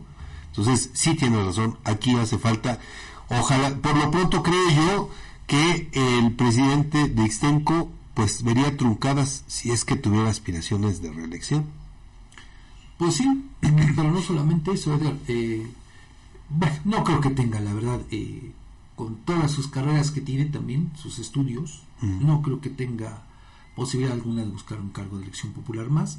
Además está visto que su administración es un desastre. Un desastre Es completamente. un desastre completo. Y ya nada más para rematar, bueno, si Alejandro Aguilar no se ha pronunciado, pues también uno esperaría eh, pues un pronunciamiento de el diputado de ahí, el diputado local, Así es. Caballero Yonca, También. de la diputada de este distrito también, bueno, eh, ah, eh, la, la que quedó en sustitución de esta eh, diputada de Alzayanca, ay, Ay. se me olvida su nombre. Bueno, fíjate nada más. Bueno, ahorita, ahorita que te este mujer tampoco Sí. ha hecho un pronunciamiento alguno, Además- siendo los diputados que representan esta, Esta región. El primero, pues es eh, diputado del distrito este de Ixtenco, pero la otra diputada, digo, por la zona, Por la región, zona, por creo supuesto. que tendría también que haber hecho un Un pronunciamiento. pronunciamiento. Ya, pero no ha sucedido así. Bueno, esperemos que lo hagan, si es que, si es que lo hacen, y fijen alguna postura al respecto. En otros temas, policías municipales de Pisaco detuvieron a un hombre y una mujer señalados por presunto robo a casa habitación. Al encontrarse en un recorrido preventivo, los elementos policiales fueron interceptados por una persona quien les alertó que en la avenida Libertad de la colonia Centro caminaban dos, dos, eh, que momentos antes habían cometido el robo en un domicilio. Al atender el reporte y arribar al lugar, localizaron los policías a un hombre y una mujer que caminaban con una pantalla, una caja y también una mochila que presuntamente habían sustraído momentos antes del domicilio que les refiero. La pareja fue cuestionada respecto a la legal posición de los objetos, pero no pudieron comprobarla. Además que en este momento la víctima acudió al lugar y confirmó que los artículos eran de su pertenencia. Ante este hecho constitutivo de delito, Víctor Hugo N. y Diana N., ambos de 26 años de edad, fueron detenidos para ser puestos a disposición del Ministerio Público del Fuero Común. Cabe señalar que Víctor Hugo N. cuenta con antecedentes por el mismo delito y los cuales fueron confirmados a través de Plataforma México. Pero en este caso, Edgar, pues lo que hemos referido en muchas ocasiones, el tema, pues es que Si no hay denuncia, pues Cierto. estos Van a seguir haciendo de las suyas y van, van a a, seguir, van a regresar las van a seguir la misma, claro. Un caso más, Edgar. Sí, por supuesto, fíjate que ahora nos vamos hasta Telocholco. Eh, Jordán N, de 24 años de edad, y Oscar N, de 21, originarios de Santa Cruz, Tlaxcala y la Magdalena Tlaltelulco, respectivamente, fueron asegurados por incurrir en el delito de robo en grado de tentativa allá en Telocholco. Elementos de la Policía de Género de la Secretaría de Seguridad Ciudadana fueron alertados por unas personas que minutos antes intentaron ser despojadas de un vehículo tipo Aveo sobre la carretera vía corta Chiautempan, Puebla. Los dos hombres fueron puestos a disposición de la autoridad competente luego de ser señalados plenamente por las víctimas. Estos hechos ocurrieron la madrugada del domingo 3 de diciembre cuando habitantes de Telocholco retuvieron a los pobladores responsables y bloquearon la carretera referida con dirección a Chiautempan. Se sabe que el par de presuntos delincuentes iban a bordo de una motocicleta y con armas de fuego intentaron frenar la marcha del automóvil para asaltarlos. Un automóvil, por cierto, eh, dedicado al transporte privado Ajá. de pasajeros, Sí. pero pues con esta modalidad ¿no? de, de aplicación. La aplicación. Pero pues vea, como nuevamente la gente se organiza, lo que hablábamos hace un rato, A Edgar, propósito no es justificar, pregunta, repito, claro. no es justificar, pero se tiene que organizar la gente. Sí. Porque los elementos de las corporaciones policíacas no hacen lo que tienen que hacer. Así es, Fabián. Ese es- este es un caso más. Es un caso más y por eso la pregunta que les estamos realizando, y si me lo permites antes de ir al corte, vamos a compartirles otra opinión de alguien más del auditorio que precisamente nos da su opinión sobre los casos de intento de linchamiento en Tlaxcala. Mi opinión sobre los casos de intento de linchamiento, pues es por la falta de reacción de las autoridades, que no eh, se acuden a los llamados que les hace, que les hacen pues sí, las personas o los pueblos cuando sucede este, este problema. Pues no, no ya, ya el pueblo está cansado de, de- de- de que las autoridades no hagan, no hagan su trabajo porque pues los detienen, otro día los, los sueltan y pues ya está cansada la gente de, de esto de las autoridades y por eso es que toman esa decisión hacer, hacer justicia por su propia mano. Y esa es mi opinión sobre, sobre estos casos. Pues ahí está. Mi opinión sobre los el, el hecho de eh, pues lo que percibe la gente, falta de acción contundente por parte de los cuerpos encargados de la seguridad en los municipios. Esa es una realidad. Vamos a la pausa, regresamos.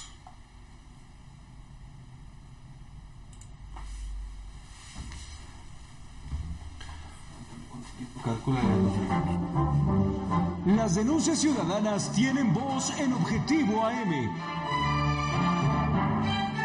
Envía tus mensajes de voz al WhatsApp 247-132-5496.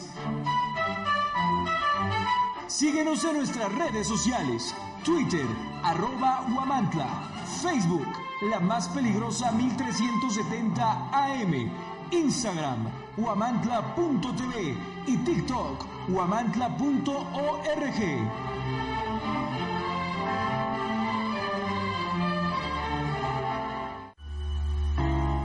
compromiso no es una palabra, es un acto y Coapiaxla es el ejemplo de ello. Día con día escribimos una nueva historia donde el protagonista eres tú, donde tus necesidades son las nuestras. Y cada día trabajamos para cumplirlas porque con Coapiaxla unidos avanzamos. Gobierno de Coapiaxla 2021-2024. Amantes del dulce, les traemos una tentación que no podrán resistir. Bienvenidos a Pastelería El Convento, tu destino para los pasteles más deliciosos en Guamantla. En Pastelería El Convento hacemos tus momentos especiales aún más memorables. Ofrecemos una amplia gama de pasteles para todas las ocasiones, tamaños y sabores para satisfacer todos los gustos. Y si tienes un evento familiar en puerta, prueba nuestros pasteles de tres leches, tres quesos, mil hojas, fruta fresca, tarzamora, rosca de reyes, hojaldras, gelatinas, flan y el delicioso chocoplan. Estamos ubicados en dos direcciones en Guamantla, en Morelos Oriente 106 y en Juárez Norte 215. También puedes encontrarnos en Gajales 3 Oriente número 7.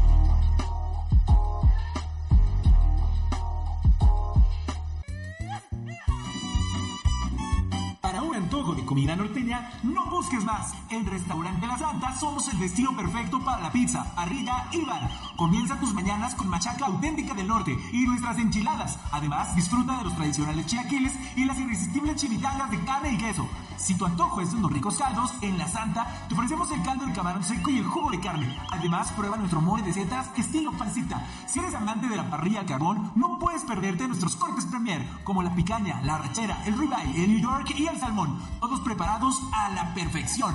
Para todos los tradicionalistas, disfruta de los clásicos burritos norteños con queso y frijoles, machaca, arrachera, camarón y muchas opciones más. Si eres fanático de la pizza, nuestras creaciones con ingredientes norteños en horno a la leña te conquistarán. Estamos ubicados en Juárez Norte, número 215, en el corazón de Huamantla. Si prefieres llevar el auténtico sabor norteño a tu casa, haz tu pedido al WhatsApp 247 47 129 64.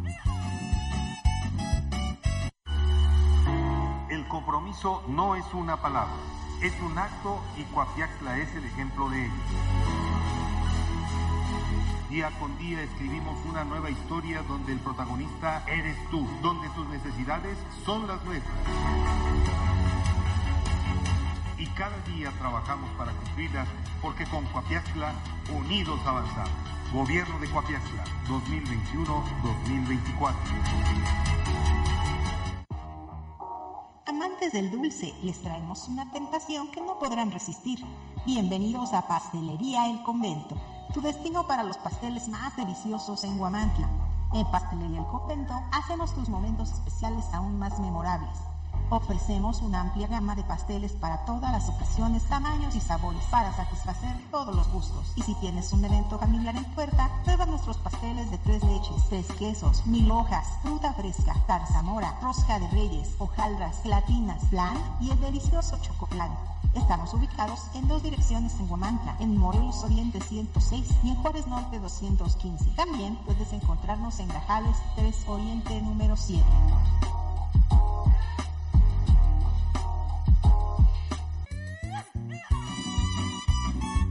Un antojo de comida norteña, no busques más. En Restaurante La Santa somos el destino perfecto para la pizza, parrilla y bar. Comienza tus mañanas con machaca auténtica del norte y nuestras enchiladas. Además, disfruta de los tradicionales chiaquiles y las irresistibles chimichangas de carne y queso. Si tu antojo es de unos ricos caldos, en La Santa te ofrecemos el caldo de camarón seco y el jugo de carne. Además, prueba nuestro mole de setas estilo pancita. Si eres amante de la parrilla carbón, no puedes perderte nuestros cortes premier, como la picaña, la arrachera, el ribeye, el New York y el salmón. Todos preparados a la perfección.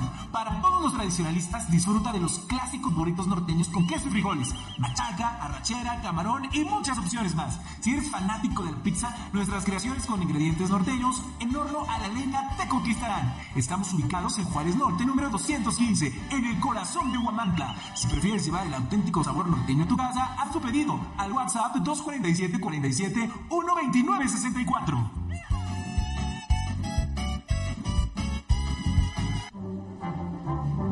Objetivo AM se transmite a través del 1370 AM, la más peligrosa. Desde el Centro de Información en Juárez Norte número 215, en Huamantla, Tlaxcala. Gracias por acompañarnos esta mañana, son las 8 de la mañana con 37 minutos. Voy a compartirles ahora un comentario más de eh, pues nuestro auditorio, quienes opinan acerca de esta pregunta que le hemos planteado. ¿Cuál es su opinión sobre los casos de intento de linchamiento? Y esto es la opinión de uno de nuestros radioescuchas. La falsa creencia de tener un gobierno o algunas autoridades.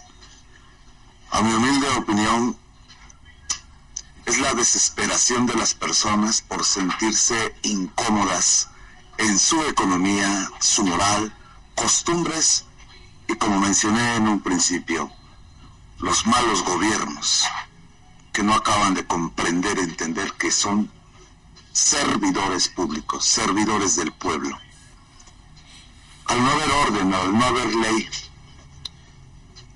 ¿qué pasa con nuestra sociedad? Entonces, al no existir esa tranquilidad en sus lugares de origen o de vivienda, al pasar algún incidente entre personas de tránsito, un problema entre personas particulares, empresas, qué sé yo, descargan su impotencia generalizada y así los demás simplemente actúan por imitación, no porque realmente puedan comprender la situación que se está viviendo en ese momento, en ese instante lo que están viviendo. Entonces, ¿qué pasa? ¿Qué resulta?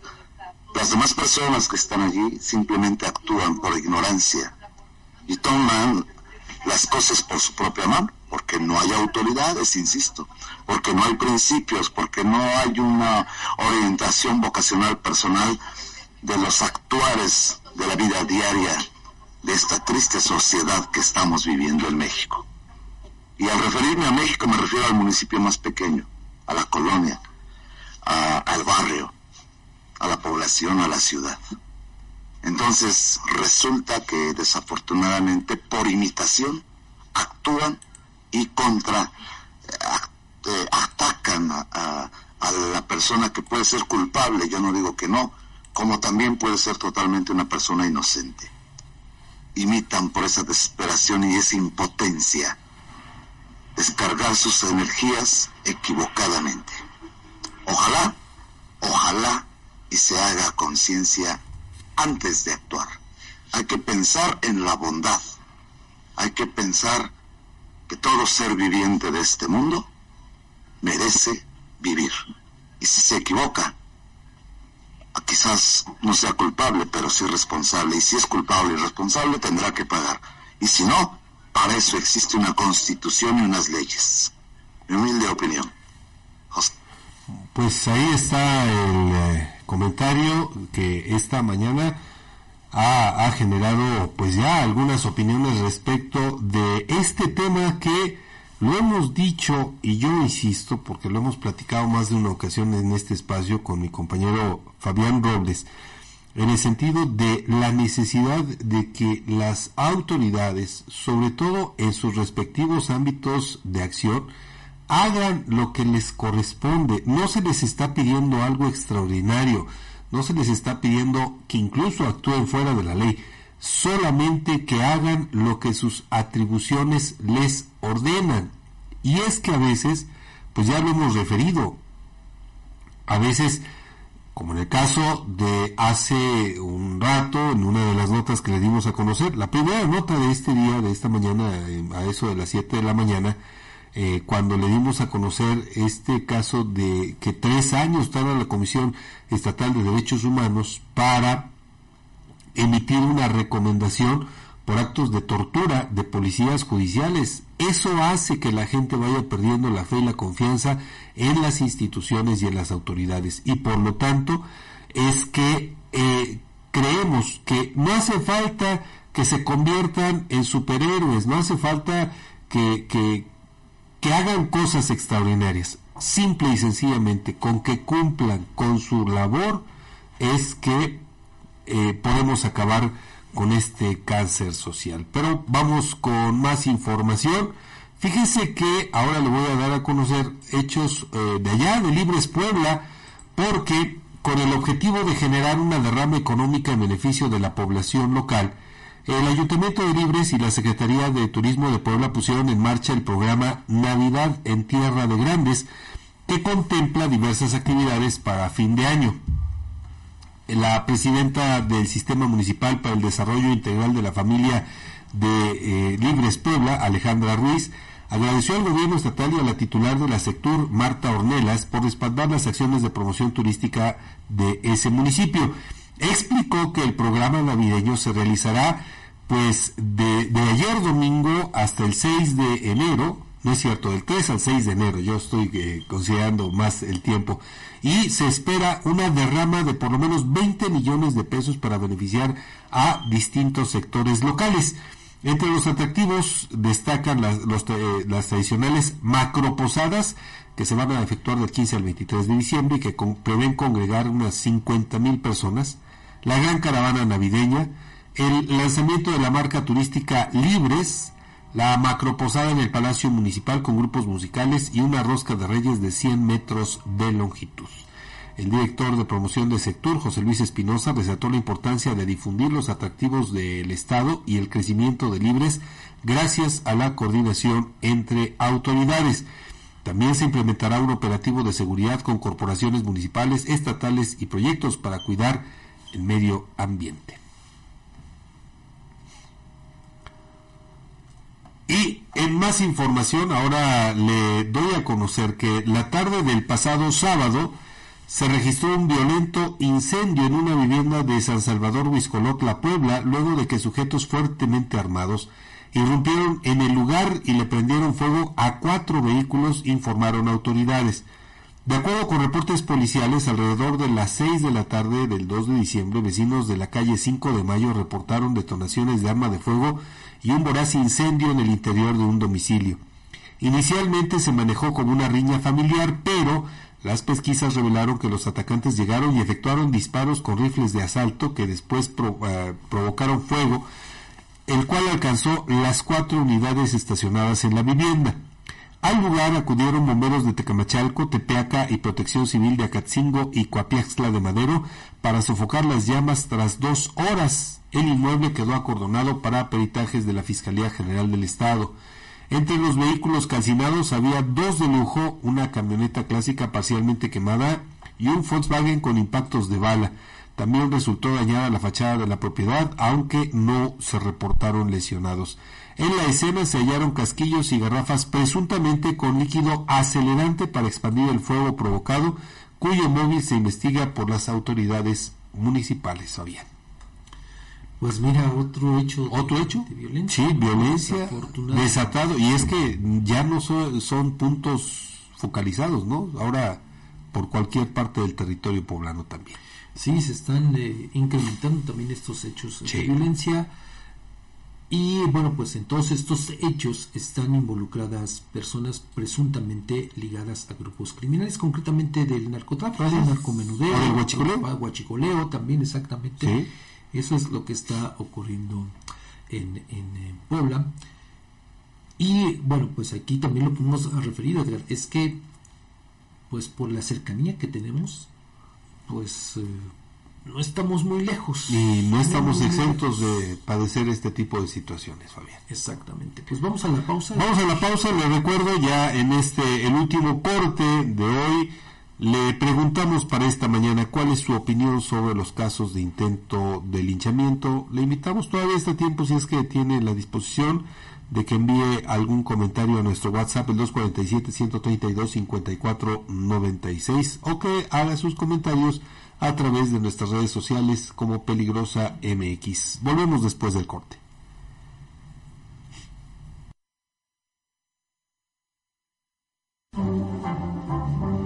Las denuncias ciudadanas tienen voz en Objetivo AM.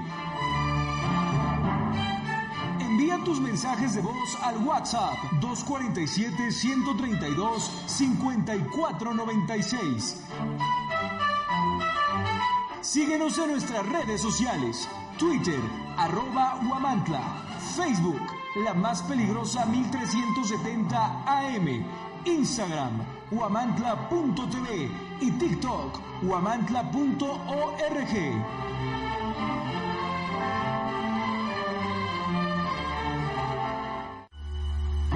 El compromiso no es una palabra, es un acto y Coapiaxla es el ejemplo de ello. Día con día escribimos una nueva historia donde el protagonista eres tú, donde tus necesidades son las nuestras. Y cada día trabajamos para cumplirlas porque con Coapiaxla unidos avanzamos. Gobierno de Coapiaxla 2021-2024. Objetivo AM se transmite a través del 1370 AM, la más peligrosa. Desde el Centro de Información en Juárez Norte número 215, en Huamantla, Tlaxcala. Estamos en eh, este espacio informativo y ahora en la línea telefónica me da gusto saludar a Víctor López Hernández, asesor jurídico de la CTM aquí en Tlaxcala. Víctor, muy buenos días, gracias por tomar una llamada. Fabián, qué gusto, muy buenos días, un saludo afectuoso para el equipo y para todos los que escuchas. Víctor, pues vamos a hablar sobre, pues estas, hay que decirlo, no son buenas noticias, este incremento que se da a los salarios mínimos, un incremento de 20%, ¿cómo lo toma la CTM?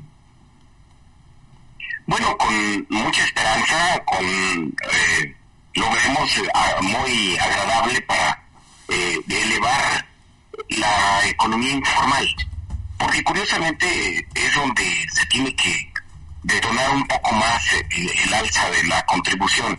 Eh, donde hay contratos fijos y donde se dan revisiones normales, eh, normalmente, eh, perdón, eh, es usual que no haya salarios mínimos. Sin embargo, en la informalidad o en los contratos nuevos o en eh, empleos eh, que se ofertan, eh, que no tienen seguridad social, eh, muchas de las veces el piso eh, tiene que ser el, el del salario mínimo. Ahora con este aumento que nos llega casi a los 249 pesos, bueno, podemos hablar de que las cotizaciones del- de la gente ante el Seguro Social y ante el Infonavit van a ser mejores y por ende también sus ingresos tendrán que mejorar. Y también con agrado vemos que el índice inflacionario tampoco no va a la par de el aumento. Eso significa que pues puede haber una recuperación más real del poder adquisitivo de los trabajadores. Ahora que mencionas este tema de, de el nivel inflacionario, Víctor, es lo que me llama mucho la atención porque normalmente es- estábamos acostumbrados a que el incremento salarial era de un solo dígito y eh, obviamente pues ligado con el nivel inflacionario, pero ahora pues rebasa precisamente los dos dígitos y está muy por arriba de la tasa de inflación. Finalmente creo que el objetivo que en su momento dado tuvo la Comisión Nacional de Salarios Mínimos y el gobierno federal en el sentido de buscar eh, pues desarrollar más el- la mejora de los ingresos de los trabajadores y separarlo del índice inflacionario, creo que es una muy buena medida, ¿no? Eh, la verdad es para aplaudirse esa decisión de los tres sectores en el sentido de mover ese aumento que eh, tendrá que ayudar a paliar pues la necesidad de los trabajadores y trabajadoras de, del país. Y aparte, Víctor, también eh, digo, haciendo el recuento, eh, pues en estos años de, de este gobierno se ha eh, registrado el mayor incremento de los salarios mínimos de toda la historia. Sí, no podemos negar esa, ahí están las estadísticas, ahí están los datos, no podemos negar esa situación. Creo que en ese sentido es también de reconocer que en este gobierno y en esta transición de un gobierno eh, que encabezó por el PRI anteriormente y ahora que lo encabeza el presidente López Obrador, sin duda sí se han dado estos incrementos que mucho beneficio van a traer a la clase trabajadora.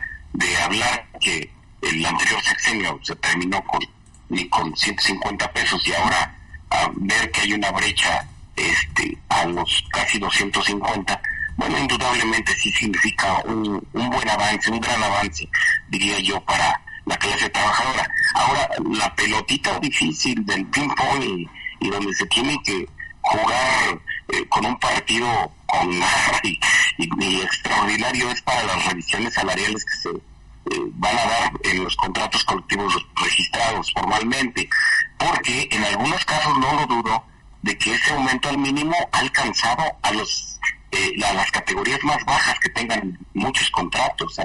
Entonces, finalmente, se tendrá que ajustar que a partir del primero de enero, ningún salario de cualquier tabulador de contrato colectivo tendrá que ser inferior al mínimo y eh, hacia arriba.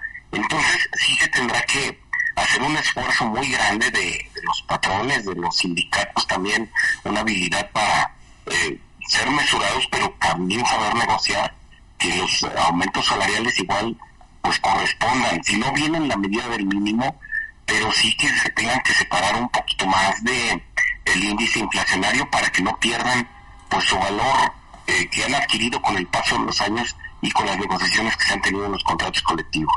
Es que creo, Víctor, que en el caso, por ejemplo, de ustedes de la CTM, este tema es un eh, asunto importante, ¿no? Porque, pues, eh, si no tengo mal el dato, en la negociación para el incremento de los salarios mínimos, el sector em, obrero pedía el incremento, que el incremento fuera de 25%.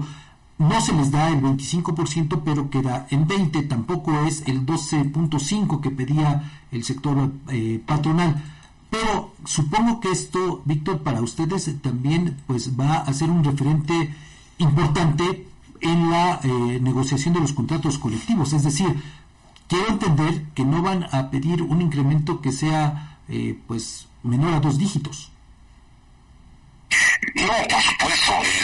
los pliegos petitorios que se han elaborado y que ya están en, el traslado con los eh, juzgados laborales, bueno, normalmente también, eh, previo a que se dieron a conocer el incremento del mínimo, bueno, pues uno tiene que estar haciendo sus previsiones, tiene que estar revisando datos de cómo viene. Te, te puedo adelantar muchas de las peticiones de incremento de los contratos colectivos a negociar vienen con 25%, con 20%, y en el caso de las prestaciones con 5 puntos aproximadamente, entre 4 y 5. Pero eh, es muy claro que son números a negociar. Ahora, por supuesto que estaríamos felices y, la base creo que también lo, recibiría de muy, con mucho agrado el que de pronto trasladamos un incremento, pues si no similar, por lo menos a la mitad de lo que se vivió al mínimo. Eso sería fabuloso.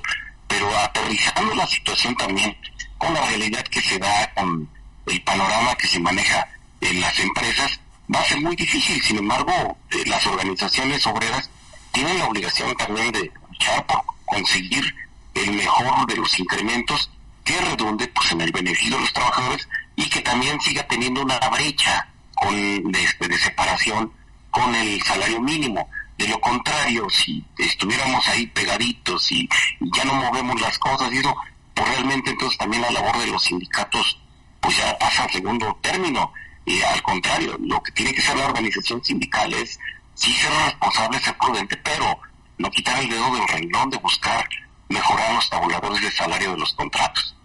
En este contexto, entonces, quiero entender, Víctor, que eh, atendiendo esta prudencia, pero ustedes no van, en el caso de la CTM aquí en el Estado, no van a pues eh, bajar el, el, nivel de exigencia de que por lo menos sea de 10% el incremento. Bueno, es algo que de pronto nos diría la lógica, pues búsquenle por ahí lo vemos muy difícil porque hay empresas que difícilmente también, eh, siendo honestos, va, le va a poder llegar a esos números, ¿no? Van a ser algunas, muy pocas. la, la muestra es con las revisiones que se han venido dando en otros sectores mucho, muy importantes. Un ejemplo, el automotriz. El automotriz eh, en los últimos meses no los ha revisado ni con dos dígitos, ¿eh? Entonces eso también manda un referente en el sentido de decir, bueno, pues, pues las cosas van por acá. Pero ahora también aparte de revisar concretamente algún porcentaje en el tabulador, pues es momento de meterle ingenio para eh, buscar, no sé, desaparecer alguna categoría baja, buscar este algún incremento mediante productividad, eh, algún bono, en fin, o sea, hay que buscarle de, varias maneras que finalmente el, al final el resumen de todo esto eh, conlleve a que el trabajador vea que sus ingresos mejoran no tan solo con el incremento del, del salario en el tabulador, sino que también con su adicional diga, bueno, valió la pena, estoy recibiendo esto, lo aprecio y mi familia con mayor razón. En el caso de la CTM aquí en, en, Tlaxcala, Víctor, obviamente no tienen salarios mínimos, ¿verdad? Bueno, tasado así con el salario mínimo, porque tengo entendido que los de ustedes, pues obviamente con los contratos que tienen, pues eh, rebasan con creces este, este nivel de pago. Es cierto, no, tenemos, no teníamos salarios mínimos, sin embargo, te puedo decir que por lo menos hemos detectado que en, en tres negociaciones el salario más bajo estaba como en 2.45 y ahorita ya no lo rebasó la propuesta del, de, más bien el decreto que ya se dio para el incremento de los mínimos. Entonces, ahí lo que es lo que te, comentaba hace un rato. Lo que tenemos que hacer es que a partir del primero de enero ese salario tiene que ser el el tope mínimo tiene que ser los 248 y punto casi los 249. Y después de ahí tenemos que abrir brecha en los contratos para que sean superiores a eso. Eh, por ello es que te decía que eh, en muchos muchos de los empresarios eh, les hemos hecho ya los comentarios de que probablemente la categoría baja, la que tenía ese salario, pues simple y sencillamente va a ser historia ya, y tenemos que crear otra superior al mínimo que pueda en un momento dado ser atractivo. De lo contrario, no lo hacemos así, también tenemos que hacerles entender a los empleadores que igual se pierde el atractivo de que alguna persona, o, hombre o mujer, quiera formar parte de la plantilla laboral, ya que no se le va a hacer nada atractivo que le paguen el mínimo. Y siempre que se pague algo más a eso, pues tendrá algún atractivo el buscar el ingreso a ese centro de trabajo. Con este incremento histórico de 20% de los salarios mínimos, de Víctor, eh, estamos cada vez más cerca de, de, de, pues, que se tenga realmente lo suficiente para comprar los artículos de la canasta básica o todavía nos seguimos quedando atrás? No, todavía nos seguimos quedando atrás. O sea, indudablemente nos hemos quedado atrás. Es cierto que muchas de las ocasiones eh, se contuvo estos eh, aumentos salariales. Bueno, pues también porque en su momento lo tenemos que entender, había mucha pasividad de, de sectores y sobre todo también había un gobierno que también no, no buscaba despuntar en ese sentido. No, también queremos decir que todo sea mérito del actual gobierno. Eh, más bien, en muchos de los, en, muchos de la, del círculo laboral que se maneja, pues sabemos que esto es producto de la presión que se tiene por el TEMEC y de que es un compromiso que asumió el gobierno de que te respondía o el TEMEC se ponía en duda, ¿no? Entonces, afortunadamente eh, se ha ido cumpliendo con las exigencias del TEMEC y ahí obedece también mucho de estos eh, decisiones de incrementos salariales, ¿no? Ahora también sigue la, la, cuestión pues, de lo que hubo en la modificación de la ley laboral, de la eh, legitimación de los contratos, en fin, todo eso va de la mano. Y bueno, pues hay que decirlo que, aunque a muchos no nos gusta, pero hay que reconocer que en su momento dado todas esas condiciones que puso principalmente el gobierno de Estados Unidos en la figura de Donald Trump, pues nos está dando resultados a los trabajadores en México. Víctor, para finalizar con esta entrevista, este enlace telefónico, eh, en el pago de aguinaldos, ¿cómo lo prevé eh, esta, el pago de esta prestación la CTM? Pues de manera normal, en la relación que tenemos con los centros de trabajo, es una situación que se planeó desde inicios de año es una prestación que debemos entender en casi todos los negocios, ya se tiene prevista y entonces se está se va a pagar en tiempo y forma. Ha habido compañeros que ya desde el pasado fin de semana ya tuvieron esa alegría y bueno, pues les hacemos el les hemos hecho el exhorto a que traten de pues cuidar lo más posible, lo disfruten, pero también ser un poquito responsables, ojalá se pueda ahorrar un poquito. Pero finalmente, bueno, pues es decisión de cada quien, ¿no? Y por el otro lado, bueno, en los, en los centros que falta, tenemos como plazo último el día 20 de diciembre, sin embargo es muy difícil que lleguemos hasta ese día. En la gran mayoría de los centros de trabajo, eh, en estos próximos días va a estar eh, otorgándose esa prestación, aunque eh, lo hacemos con la mayor discreción posible, tanto el sindicato como el empleador, para pues no poner en tentación a la gente que le guste lo ajeno. Pues Víctor, te agradezco mucho que nos consideras hoy esta entrevista, este tiempo para hablar sobre estos temas. Muchas gracias, buen día. No, a ustedes, excelente día. Gracias. Bueno, pues ahí tuvo usted estas palabras del asesor jurídico de la CTM en torno a pues, las repercusiones en el pago, Edgar, de este incremento salarial de 20% histórico. histórico. Hay que decirlo. Sí, sí, sí, sin duda. ¿No? Por supuesto. Bueno, pues ya para despedirnos, ¿con qué cerramos? Cerramos con el comentario. Hoy se estrena como columnista de este espacio informativo David Rodríguez y su espacio Contra las Cuerdas. Vamos a escucharlo. Y bueno, pues cerramos con él eh, la edición de este día, Fabián. Sí, efectivamente, lo vamos a escuchar ahorita ya en unos eh, segunditos a David Rodríguez, eh, un colega pues que ha eh, trabajado en diversos medios de comunicación, ha sido también vocero del Poder Legislativo y ahora, bueno, pues eh, se estrena, digamos, que con nosotros, Con nosotros, eh, sí. como, como comentarista, bueno, por lo menos aquí en este espacio informativo, vamos a, a escuchar a David escuchar Rodríguez. Vamos a escuchar su comentario que a partir de hoy usted lo va a tener aquí todos los lunes.